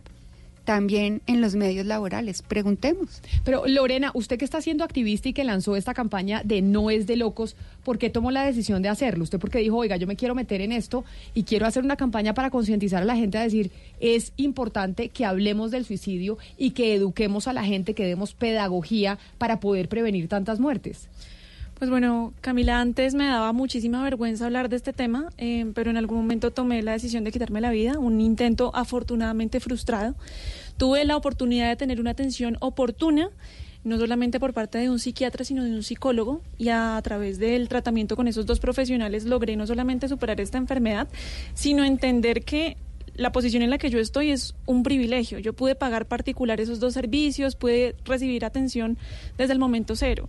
La realidad de nuestro sistema de salud es otra. No voy a decir que el sistema de salud es malo, ni mucho menos, porque creo que en términos epidemiológicos estamos muy bien, pero eh, a la hora de recibir un diagnóstico oportuno estamos muchas veces fallando. Entonces, eh, es ahí cuando decido dar información oportuna de la mano de psiquiatras, porque yo no soy psiquiatra, mi psiquiatra Milton Murillo me ha Sí. asesorado, por supuesto, con esta campaña, y hemos logrado que muchas personas a través de las redes sociales nos compartan sus casos. Oiga, sí, a mí me pasó, yo pensé en hacer tal cosa, la EPS no me funcionó, pero consulté con el servicio médico de mi universidad y pude sa- salir adelante de esa enfermedad. Entonces yo creo que hablar con más naturalidad sobre este tema nos ayuda Pero a es, quitar una, ese es estigma. una enfermedad cuando uno tiene un pensamiento suicida, ¿eso es una enfermedad? Hay algunos factores de riesgo asociados al suicidio. Tener, por ejemplo, trastornos mentales como el que padecí, que es depresión y ansiedad, que es bastante común en la, en la población, pues por supuesto que es un factor de riesgo y es un trastorno mental. Como también el consumo excesivo de sustancias psicoactivas es un factor de riesgo. El suicidio como tal, pues Doctora, usted que es la experta, ¿podemos decir que eh, el suicidio, tener pensamientos suicidas, puede ser considerado una enfermedad? No, podemos decir lo siguiente, tener pensamientos suicidas, dependiendo del contexto cultural, es un síntoma de algo. Le voy a poner un ejemplo, los kamikazes. Estos se suicidan, nadie está hablando que tengan una enfermedad mental. Y pongo a los kamikazes para no meterme... En Colombia. En, en, es- es- pues en eventos de violencia asociados a suicidio. Pero es un síntoma que puede traducir una enfermedad mental, pero no exclusivamente una condición de enfermedad mental. Por ejemplo, estas personas que se suicidan frente al desespero, eh, no sé, digamos de una quiebra económica. ¿Está con una enfermedad mental? No, no está con una enfermedad mental, pero esto es un porcentaje de la población porque tiene un evento adaptativo, porque eh, tuvo una ruptura sentimental. Y es diferente, por ejemplo, de aquella persona que tiene ya un trastorno una enfermedad mental, siendo depresión la más común, pero no la única, donde aparece el tema de las ideas de muerte, de los intentos de suicidio y del suicidio. La depresión es posiblemente la más común, pero no es la única. No es la única No. enfermedad que está generando que la gente pues eh, No. tenga pensamientos suicidas, Hugo Mario. Está claro que es importante preguntar, sin temor, preguntarle a las personas si han pensado o no en el suicidio. Hay preguntas que salvan vidas, como reza hoy la campaña. Pero después de la respuesta, ¿qué hacer? Si la respuesta, por supuesto, es afirmativa, doctora Sí. Marcela Alzate, lo digo porque muchos, eh, hay veces asumimos el rol del psicólogo o el psiquiatra cuando realmente no lo somos y podemos cometer un error que le puede costar la vida a esa misma persona. Eh, seguramente no está cometiendo ningún error y no tiene que ser un psicólogo con título. Cuando una persona confiesa a su amigo que quiere morirse o que está pensando en suicidarse, más bien cuál es la actitud que tiene que tomar esta persona. El hecho de que lo confiese primero está completamente comprobado que va a, a producir una disminución de la angustia o de la ansiedad. Va a tener un acompañamiento y el acompañamiento permanente va a minimizar de alguna manera el riesgo. Lo importante es que este amigo o esta persona que lo entienda no lo culpabilice ni de alguna manera eh, discapacite a la persona por tener la enfermedad. Es que usted no puede hacer, no puede salir, o que, por ejemplo, lo culpabilice en términos de, pero ¿por qué lo va a hacer si usted tiene todo? O lo juzgue, o le incremente la culpa, por ejemplo. Eso es lo que no hay que hacer. Y los equipos de salud, y aquí, por supuesto, el médico especialista, el psicólogo, manejan específicamente la enfermedad. Pero acordémonos que esto es un síntoma que no necesariamente es una enfermedad. Lo puede ver el médico general, el trabajador social, el consejero escolar. O sea, tenemos una gran, gran cantidad de alternativas no necesariamente el psiquiatra. Que, Doctor, señor. doctor Alzate, eh, le pregunto con, el- eh, con lo que tiene que ver con la predisposición, si existe una predisposición o, una parte genética que tenga que ver con, el suicida, es decir, una persona que piensa en el suicidio es porque de pronto genéticamente tiene con- un condicionamiento. Muy amplia la pregunta para una respuesta muy amplia. Si hay unas bases biológicas y estas bases biológicas están genéticamente determinadas, pero también existen las mismas bases biológicas de la enfermedad si está dentro de una enfermedad. Y si es cierto que en casa eh, donde hay un paciente, una persona que haya cometido suicidio, la familia tiene mayor riesgo de cometer otra vez el suicidio. O sea, sí es cierto. En esta jornada o en este Día Mundial para la Prevención del Suicidio y esta campaña que está adelantando Lorena Beltrán de no, no es de locos, no es de locos que empecemos a hablar de esto, que deberíamos dejar el tabú y empezar a consultar. Hugo Mario, ¿en Cali también ha habido algún tipo de iniciativa sobre este aspecto?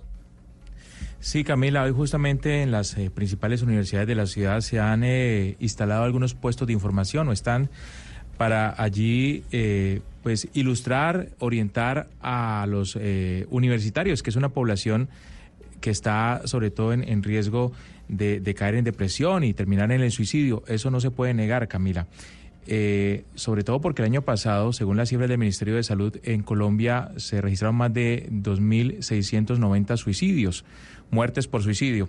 Entonces, eh, hemos querido contactar a Ana Cristina Marín, quien es la líder de los servicios de psicología de la Universidad ICESI en Cali, para que nos cuente un poco esa campaña que se está haciendo en esta y en otras universidades. ¿En qué consiste, doctora Ana Cristina? Bueno, un buen día para todos. Eh, realmente eh, aceptamos como el llamado que nos hizo la Asociación Colombiana de Psiquiatría hacer visible todo el tema del suicidio. Estamos vinculados a la, a la campaña del día de hoy eh, porque creemos que es muy importante que bajemos el mito y más bien generemos acciones protectoras en relación a de nuestra población, en los jóvenes, hay sufrimiento, eh, el tema de la salud mental está presente y pues es importante que preguntando salvemos vidas. Sí, doctora Ana Cristina, esa población joven a la que usted está permanentemente eh, asesorando, dialogando con ellos, eh, ¿cómo, cómo se ve influenciado hoy eh, por el tema de las redes sociales, las nuevas tecnologías y cómo estas pueden incidir en un- una decisión suicida? Bueno, yo creo que es muy importante en entender que cuando hablamos del suicidio, a veces las mismas, digamos, los mismos factores que son de riesgo también pueden ser factores protectores. Los jóvenes se vinculan, entonces a veces estar atentos a lo que ellos están escribiendo cuando empiezan a despedirse, cuando empiezan a ofrecer, regalar las cosas que sabemos que son preciadas para ellos, cuando podemos escuchar a través de lo que escriben, de lo que están mostrando en las redes, eh, pues su tono emocional, podemos entender que están ansiosos, que están depresivos. Entonces, eh, si nosotros nos tomamos en serio toda la comunicación que hay de los jóvenes, podemos entender qué está pasando. Pero también en las redes, eh, por la forma como ellos se están vinculando, pueden encontrar que prenden las señales de alerta y cuando hay una comunidad que está atenta, cuando los compañeros dicen, mire, yo a mí me aterra porque Julanito está escribiendo esto en la red, pues tenemos la posibilidad de, de preguntar, de acompañar y de atender oportunamente. Y precisamente como estamos hablando del Día Mundial para la Prevención del Suicidio, pues quisimos eh, también contactar a la autoridad y es el Ministerio de Salud en Colombia. A esta hora estamos en comunicación con el viceministro Iván Darío González. Viceministro, bienvenido. Gracias por estar con nosotros. Hola Camila, buenos días para ustedes. Un gusto estar otra vez acá compartiendo este tema tan importante para nuestro país. Viceministro, ustedes hicieron una rueda de prensa, entregaron datos de esta problemática en Colombia. ¿Qué tan grave es y por qué estamos hablando de que el suicidio está en aumento en nuestro país?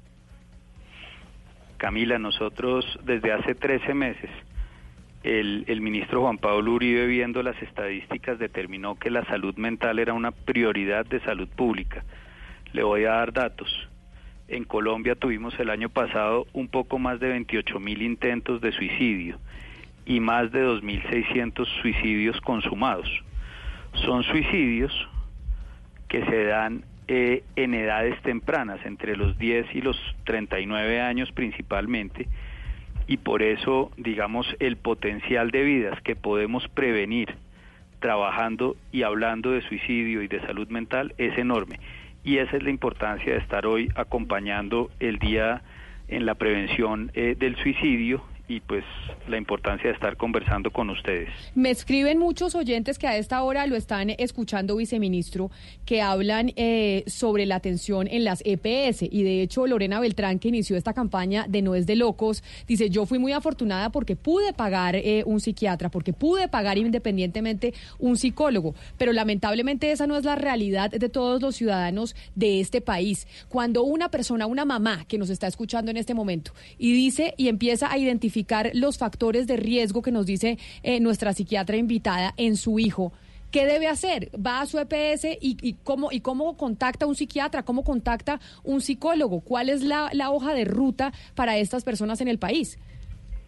Muy buena pregunta. Mire, yo, creo que hay tres, tres cosas que son importantísimas de resaltar. Lo primero, y estoy seguro que ya lo hablaron, es la importancia de lograr que la mamá advierta que su hijo o su hija está atravesando esa situación.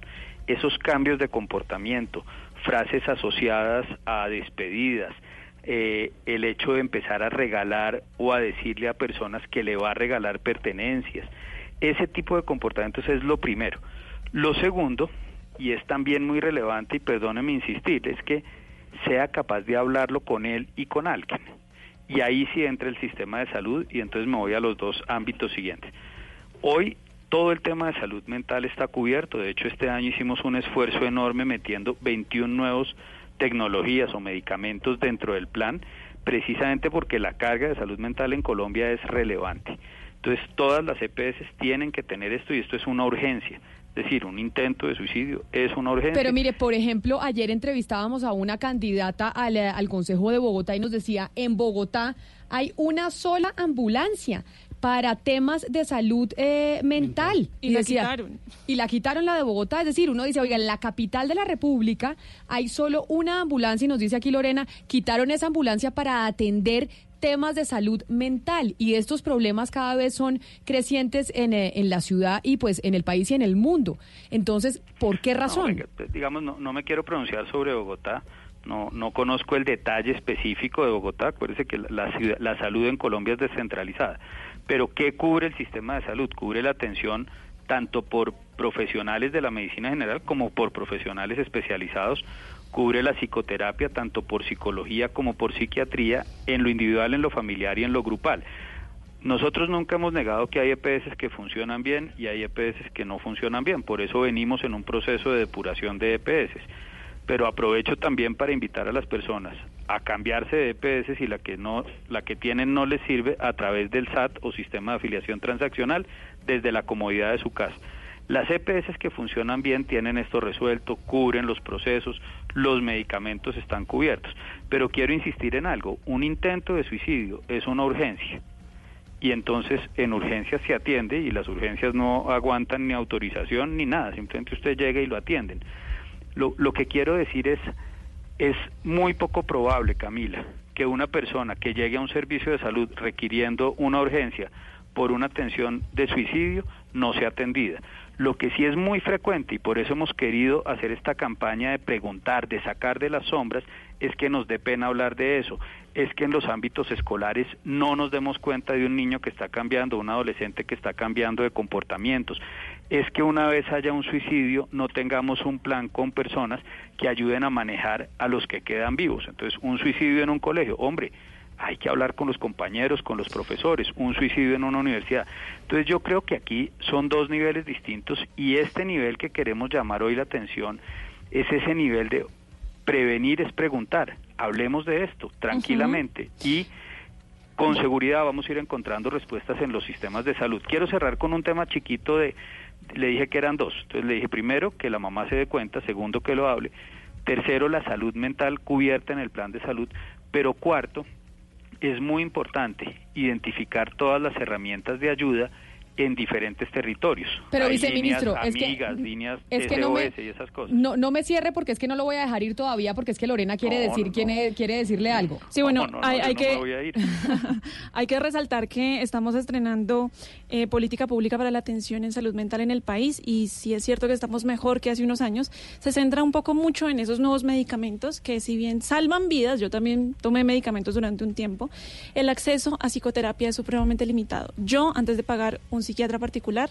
busqué atención de psicoterapia a través de mi EPS y la atención era completamente inhumana y entiendo las limitaciones del sistema. eh, tu nombre ni te miran a la cara, te hablan un par de cosas y se acabó la consulta. Uno entiende las limitaciones, pero esto no es una psicoterapia que ayude a un paciente. Y se dan en un periodo de tiempo que con suerte, en mi caso fue cada tres meses. Por eso tuve que pagar una sesión con mi psiquiatra porque acaba de tener un intento de suicidio. Y es que y eso nos lo dicen muchos eh, muchos oyentes, eh, viceministro, y es el problema son las citas y la demora en dar una cita y obviamente una terapia, una psicoterapia cuando usted tiene eh, una depresión se necesita para allá. O sea, no no hay eh, yo, y- yo y entiendo, viceministro, no y y viceministro, y no- hay- y hay yo no soy casos- defensor de oficio, digamos, de las oportunidades de las citas. Lo, lo que hacemos es tratar de favorecer que se den. Y entiendo que hay problemas, pero yo sí quiero insistir en que el problema de salud mental no radica solamente en los servicios de salud, sino radica en las comunidades, en las familias, en identificarlo, en hablar de esto. Claro que hay mecanismos para eso, está la superintendencia, están las quejas, hay muchas formas de lograr el tema, pero hay dos formas de abordar este problema. Uno es pararnos hoy y decir que el sistema de salud no funciona y lo otro es pararnos desde la comunidad y decir, hombre, levantemos las preguntas, hablemos de esto en familia, hablemos de esto en los colegios, hablemos de esto en las universidades. Tenemos que aprender a preguntar sin temor si las personas han tenido ideas de suicidio. Creo que hay una psiquiatra en la línea, yo no soy psiquiatra, pero hay sí, cuatro está, partes. aquí está con nosotros la doctora. Alzate. Pero hay cuatro partes acá, ¿cierto? Primero es la ideación, después es la planeación, después son los intentos y después es ya cometer el suicidio. Entre las ideas y cometer suicidio tenemos unas ventanas de oportunidad para preguntar qué te pasa y conectarnos genuinamente con la persona. Claro. Yo me puedo sentar otro día a hablar de todos los problemas del sistema de salud, pero sí creo que hemos logrado avanzar en No, de este acuerdo, gobierno de en el tema y vamos avanzando. Y sobre, y sobre ese diálogo que hay que tener en la casa, yo sí quiero decirle algo muy concreto a las amigas, mamás, amigos, familiares que no saben cómo abordar este tema. El lenguaje es clave, porque uno se puede sentir muy culpable eh, de sus propias emociones cuando le dicen, oiga, pero si es que usted es linda, tiene trabajo, lo tiene todo, porque está triste?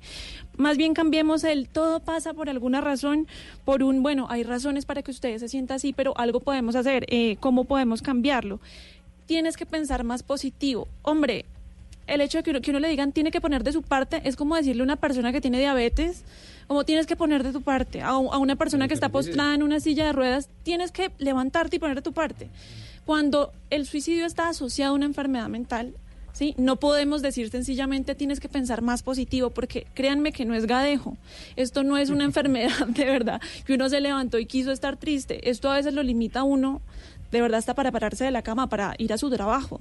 Entonces, ese diálogo que menciona el viceministro es muy importante en los términos como nosotros abordamos. No le echemos la culpa a la persona que se está sintiendo Ah, no, triste. sin duda. Preguntemos pero- más bien por qué. Pero es que usted insiste en que esto es una enfermedad y la respuesta de nuestra eh, médica psiquiatra experta, la doctora Marcela Alzate, fue contundente. No, es No, una no, no. enfermedad. Se puede presentar por otra serie de Claro, no, no, no, yo- yo lo que quiero yo- volver sobre esas circunstancias. Sí, no, no, yo aclaro es que la, la depresión es un factor de riesgo y la depresión es un trastorno mental, pero no es no es la única, pero no es la única razón y el suicidio no es una enfermedad. Es que quiero hacer una pregunta bastante controversial, eh, doctora Marcela.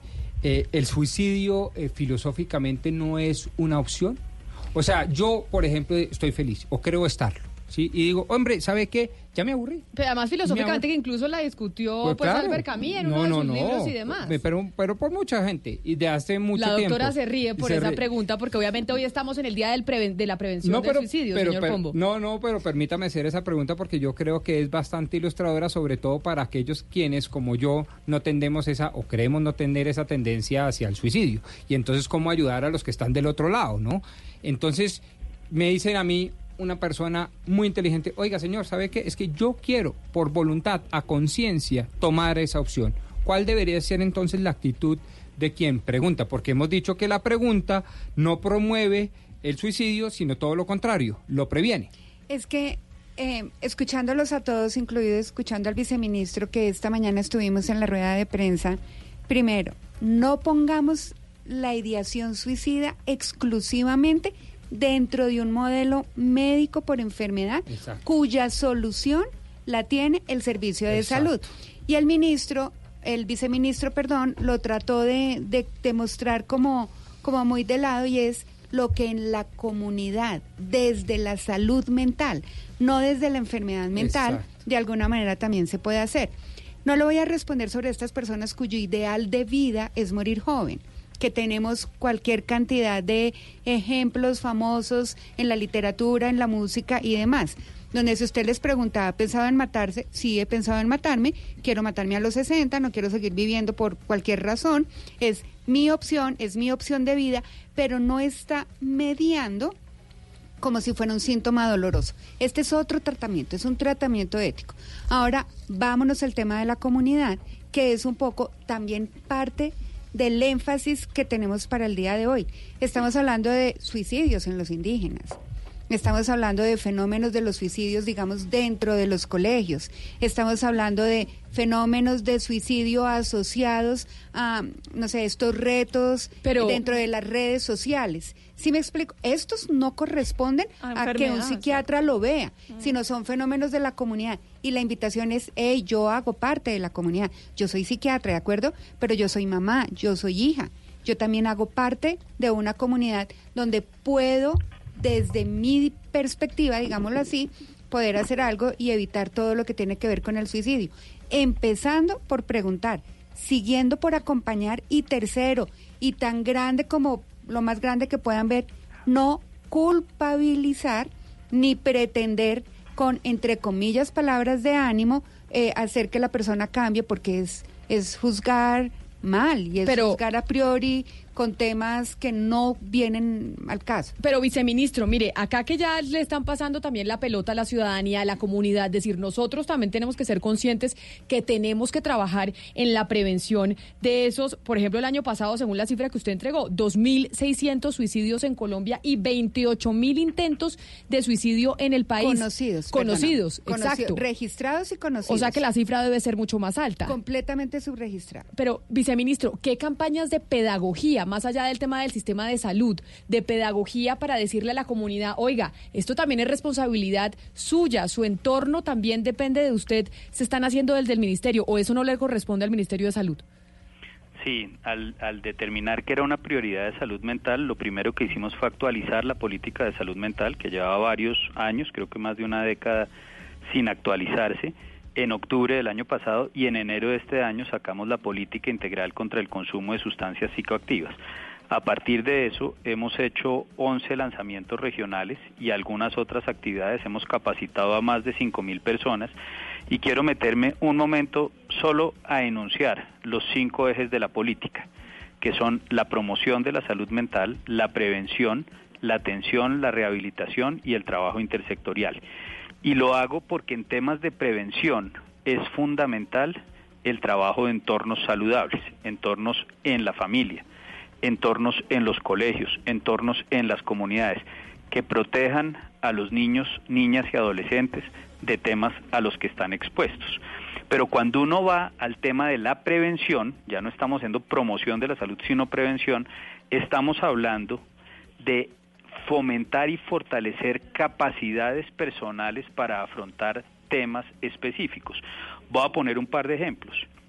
Hablábamos de más de 28 mil intentos de suicidio. 63% son en mujeres. Y cuando uno empieza a mirar cuáles son las razones, encuentra que hay, eh, eh, por ejemplo, conflictos de pareja, conflictos con la expareja, problemas económicos. Ese tipo de cosas tenemos que trabajarlo desde la prevención, es decir, en crear capacidades personales para manejar mejor la tolerancia, la frustración, para no querer acabar con la vida y tener más herramientas. Entonces, estamos haciendo un trabajo intenso, ya tenemos más de 20 acuerdos territoriales, son 32 departamentos, 5 distritos, donde estamos implementando en 10 pasos sencillos estas dos políticas. Y creo que estar hoy acá, poniéndolo en la agenda. Hay, un, hay un informe, Camila, de- si la memoria me falla, del 2015, tal vez, del Banco Mundial, que el, el título es Saquemos la salud mental de las sombras, porque nos da pena hablar de esto. A mí no me da pena decir que tengo sobrepeso o diabetes, etcétera, pero sí me da pena decir que tengo una depresión, sí me da pena decir que quiero acabar con mi vida.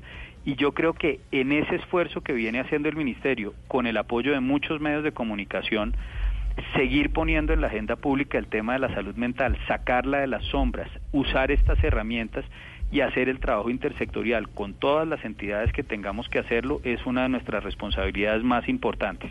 Pues viceministro Iván Darío eh, González, mil gracias por haber estado con nosotros. Sabemos que se tiene que ir, pero nos parecía importante contar también con la voz del ministerio, sobre todo hoy, que estamos hablando mundialmente, porque no es solo en Colombia, mundialmente en la prevención del suicidio. Mil gracias por estar aquí. No, a ustedes muchas gracias y vamos a trabajar en prevenir, que es preguntar.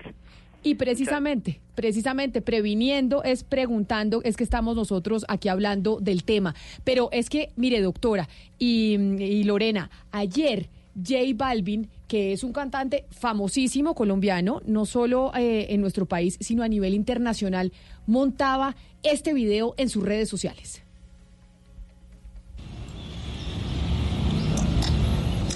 Buenos días, buenos días, buenos días, buenos días, buenos días. Quiero aprovechar para saludarlos, para tocar un tema que muy pocas personas hablan, y es sobre la ansiedad. La ansiedad. Yo sufro de ansiedad y trato de contrarrestarlo por medio de muchas maneras, por medio de un psiquiatra, por medio de la meditación, por medio del deporte. Pero mucha gente por allá afuera son ansiosos y no saben que sufren de ansiedad y tienen una vida una mierda. Cuestiónense y pregúntense si o busquen ayuda profesional si tienen ansiedad, porque eso no se le desea a nadie. No tengan miedo.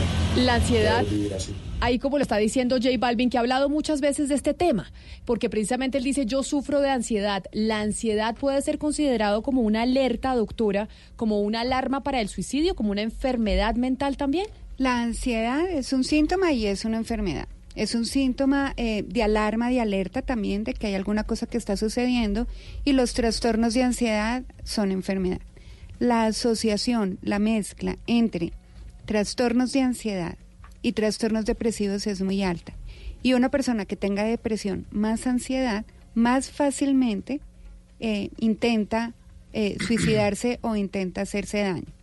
Y aquí quiero eh, alabar grandemente esfuerzos de personas que nos han enseñado cómo eh, ir al psiquiatra no es la enfermedad, que es, por ejemplo, un poco lo que yo valoro de estos grupos de personas que están tratando de desestimar eh, la enfermedad o de patologizar un acto como sería ir a buscar una ayuda profesional, que es también lo que J Balvin todo el tiempo nos está demostrando. O sea, si tú tienes un problema, ve al médico. Si tu problema es mental, ve al psiquiatra. Claro. Pero no hagas de esto una condición peyorativa o estigmatizante. Si logramos quitar esta barrera, posiblemente podemos mejorar la depresión, podemos mejorar la ansiedad con los medicamentos o con las políticas que nos propone el ministro de las nuevas intervenciones y nos podemos evitar desde otra desde otro caminar la consecuencia del suicidio. Sí, yo, yo- yo creo que un paso muy importante y es precisamente lo que busca No es de locos, es bajarle el estigma a esto. En mi caso yo tenía ese, ese diagnóstico mixto de depresión mayor y ansiedad generalizada y como a mí ya le perdí la pena hablar de este diagnóstico, en alguna entrevista laboral puse en los papeles antecedentes respiratorios, cardíacos, no, psiquiátricos, marqué con una X. In- inmediatamente la persona me dijo, no, te voy a imprimir otra hojita, mejor déjame eso en blanco, porfa. ¿Por qué? Estoy segura si yo hubiera puesto cardíaco respiratorio, hubiera dado lo mismo. Entonces tenemos que empezar por perderle eh, el estigma y por entender un poco más sobre estas enfermedades para que realmente podamos hablarlo con naturalidad y podamos acudir al médico cuando es necesario. Es que Si usted le duele el corazón porque tiene corazón o le duele una pierna porque se la fracturó, pues así mismo si usted tiene cerebro es susceptible a enfermarse su cerebro porque muchas veces cuando el suicidio, repito, está asociado a estas enfermedades y trastornos mentales, pues estamos hablando no solamente de factores sociales como una crisis emocional o una crisis en el trabajo, sino a desequilibrios químicos en su cerebro, en las sustancias que hay ahí en su cabeza que generan ese Claro. trastorno. Oiga, la, ansiedad de la que habla J Balvin es, es más común de lo que muchos creemos y sobre todo pienso yo en la población joven porque es la que todo el tiempo está pensando en construir futuro, está ansiosa de eh, tal vez por salir adelante. Quiero preguntarle por esa razón a Ana Cristina Marín eh, desde la Universidad de ICESI, ¿cómo se previene en la población escolar y universitaria eh, justamente para que esa ansiedad no termine en una decisión fatal? Bueno, es, es una buena pregunta. Nosotros nos hemos parado en la universidad desde la construcción de factores de protección. Entendemos que en las, digamos, entendemos que un muchacho que está llegando a la universidad generalmente va a estar ansioso y es necesario y observar cuando esa ansiedad no es una situación dada por el cambio, sino cuando empieza a ser una situación mucho más compleja. Entonces, desarrollamos factores protectores, estamos trabajando sobre los mecanismos de afrontamiento, estamos atendiendo a los estudiantes eh, todo el tiempo desde un programa especial de acompañamiento cuando ellos llegan a la universidad y en las etapas fuertes de cambio y de transiciones.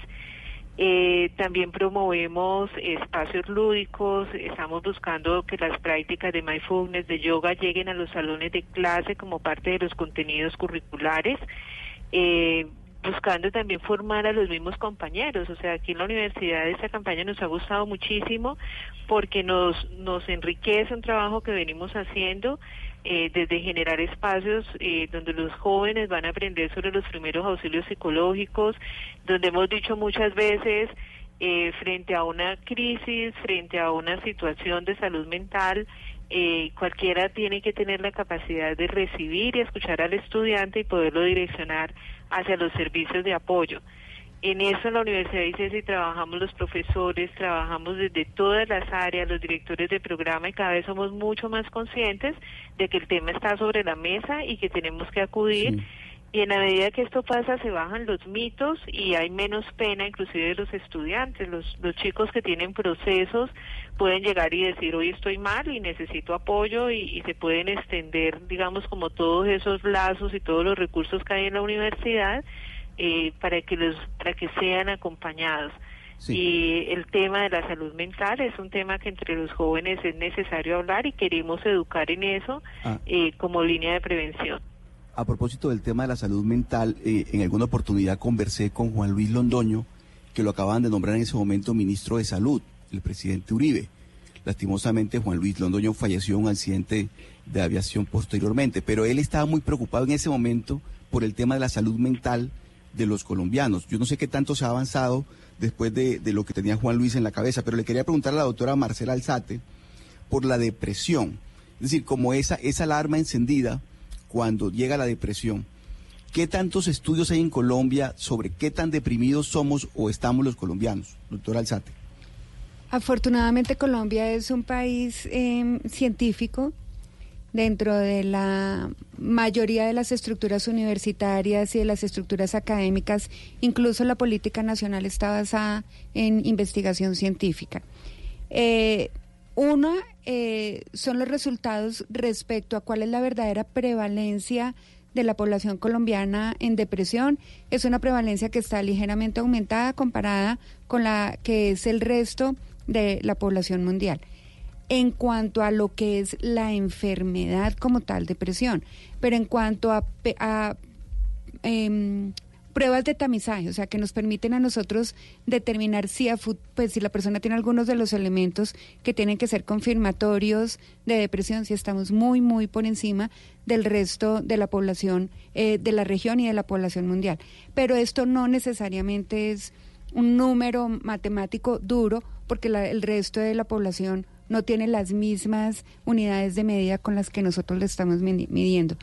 Fenómenos muy propios de Colombia, como el desplazamiento, como la violencia, como el maltrato infantil, el maltrato a la mujer, eh, las situaciones de urbanización, por decir algo, sí nos están poniendo definitivamente en mayor riesgo y en un riesgo de salud mental severo, no solamente para depresión, para esquizofrenia, para enfermedad bipolar también.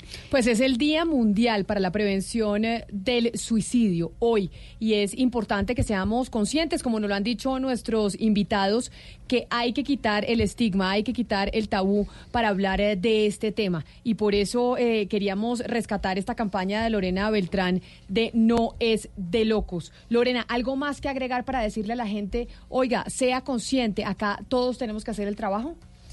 que seamos un poquito empáticos. Bueno, esta palabra está como empoderamiento, otra vez como muy de moda es empáticos, Pero, es pero, hermosísima, ¿no? Úsala. pero realmente es ponerse en los zapatos del otro y no juzgar, no juzgar las emociones de esa otra persona porque no sabemos por qué está pasando.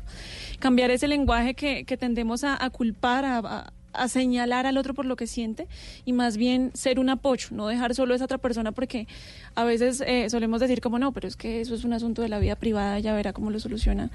No, no hagamos eso, estemos ahí para esa otra persona porque no es necesario, como dice eh, nuestra doctora invitada, no es necesario que uno sea un psiquiatra para que pueda ayudar a una persona eh, que está atravesando un momento difícil. Entonces, no es de locos hablar de salud mental, no es de locos que vayamos al psiquiatra y no es de locos que confrontemos nuestras propias emociones y nos reconozcamos frágiles a veces.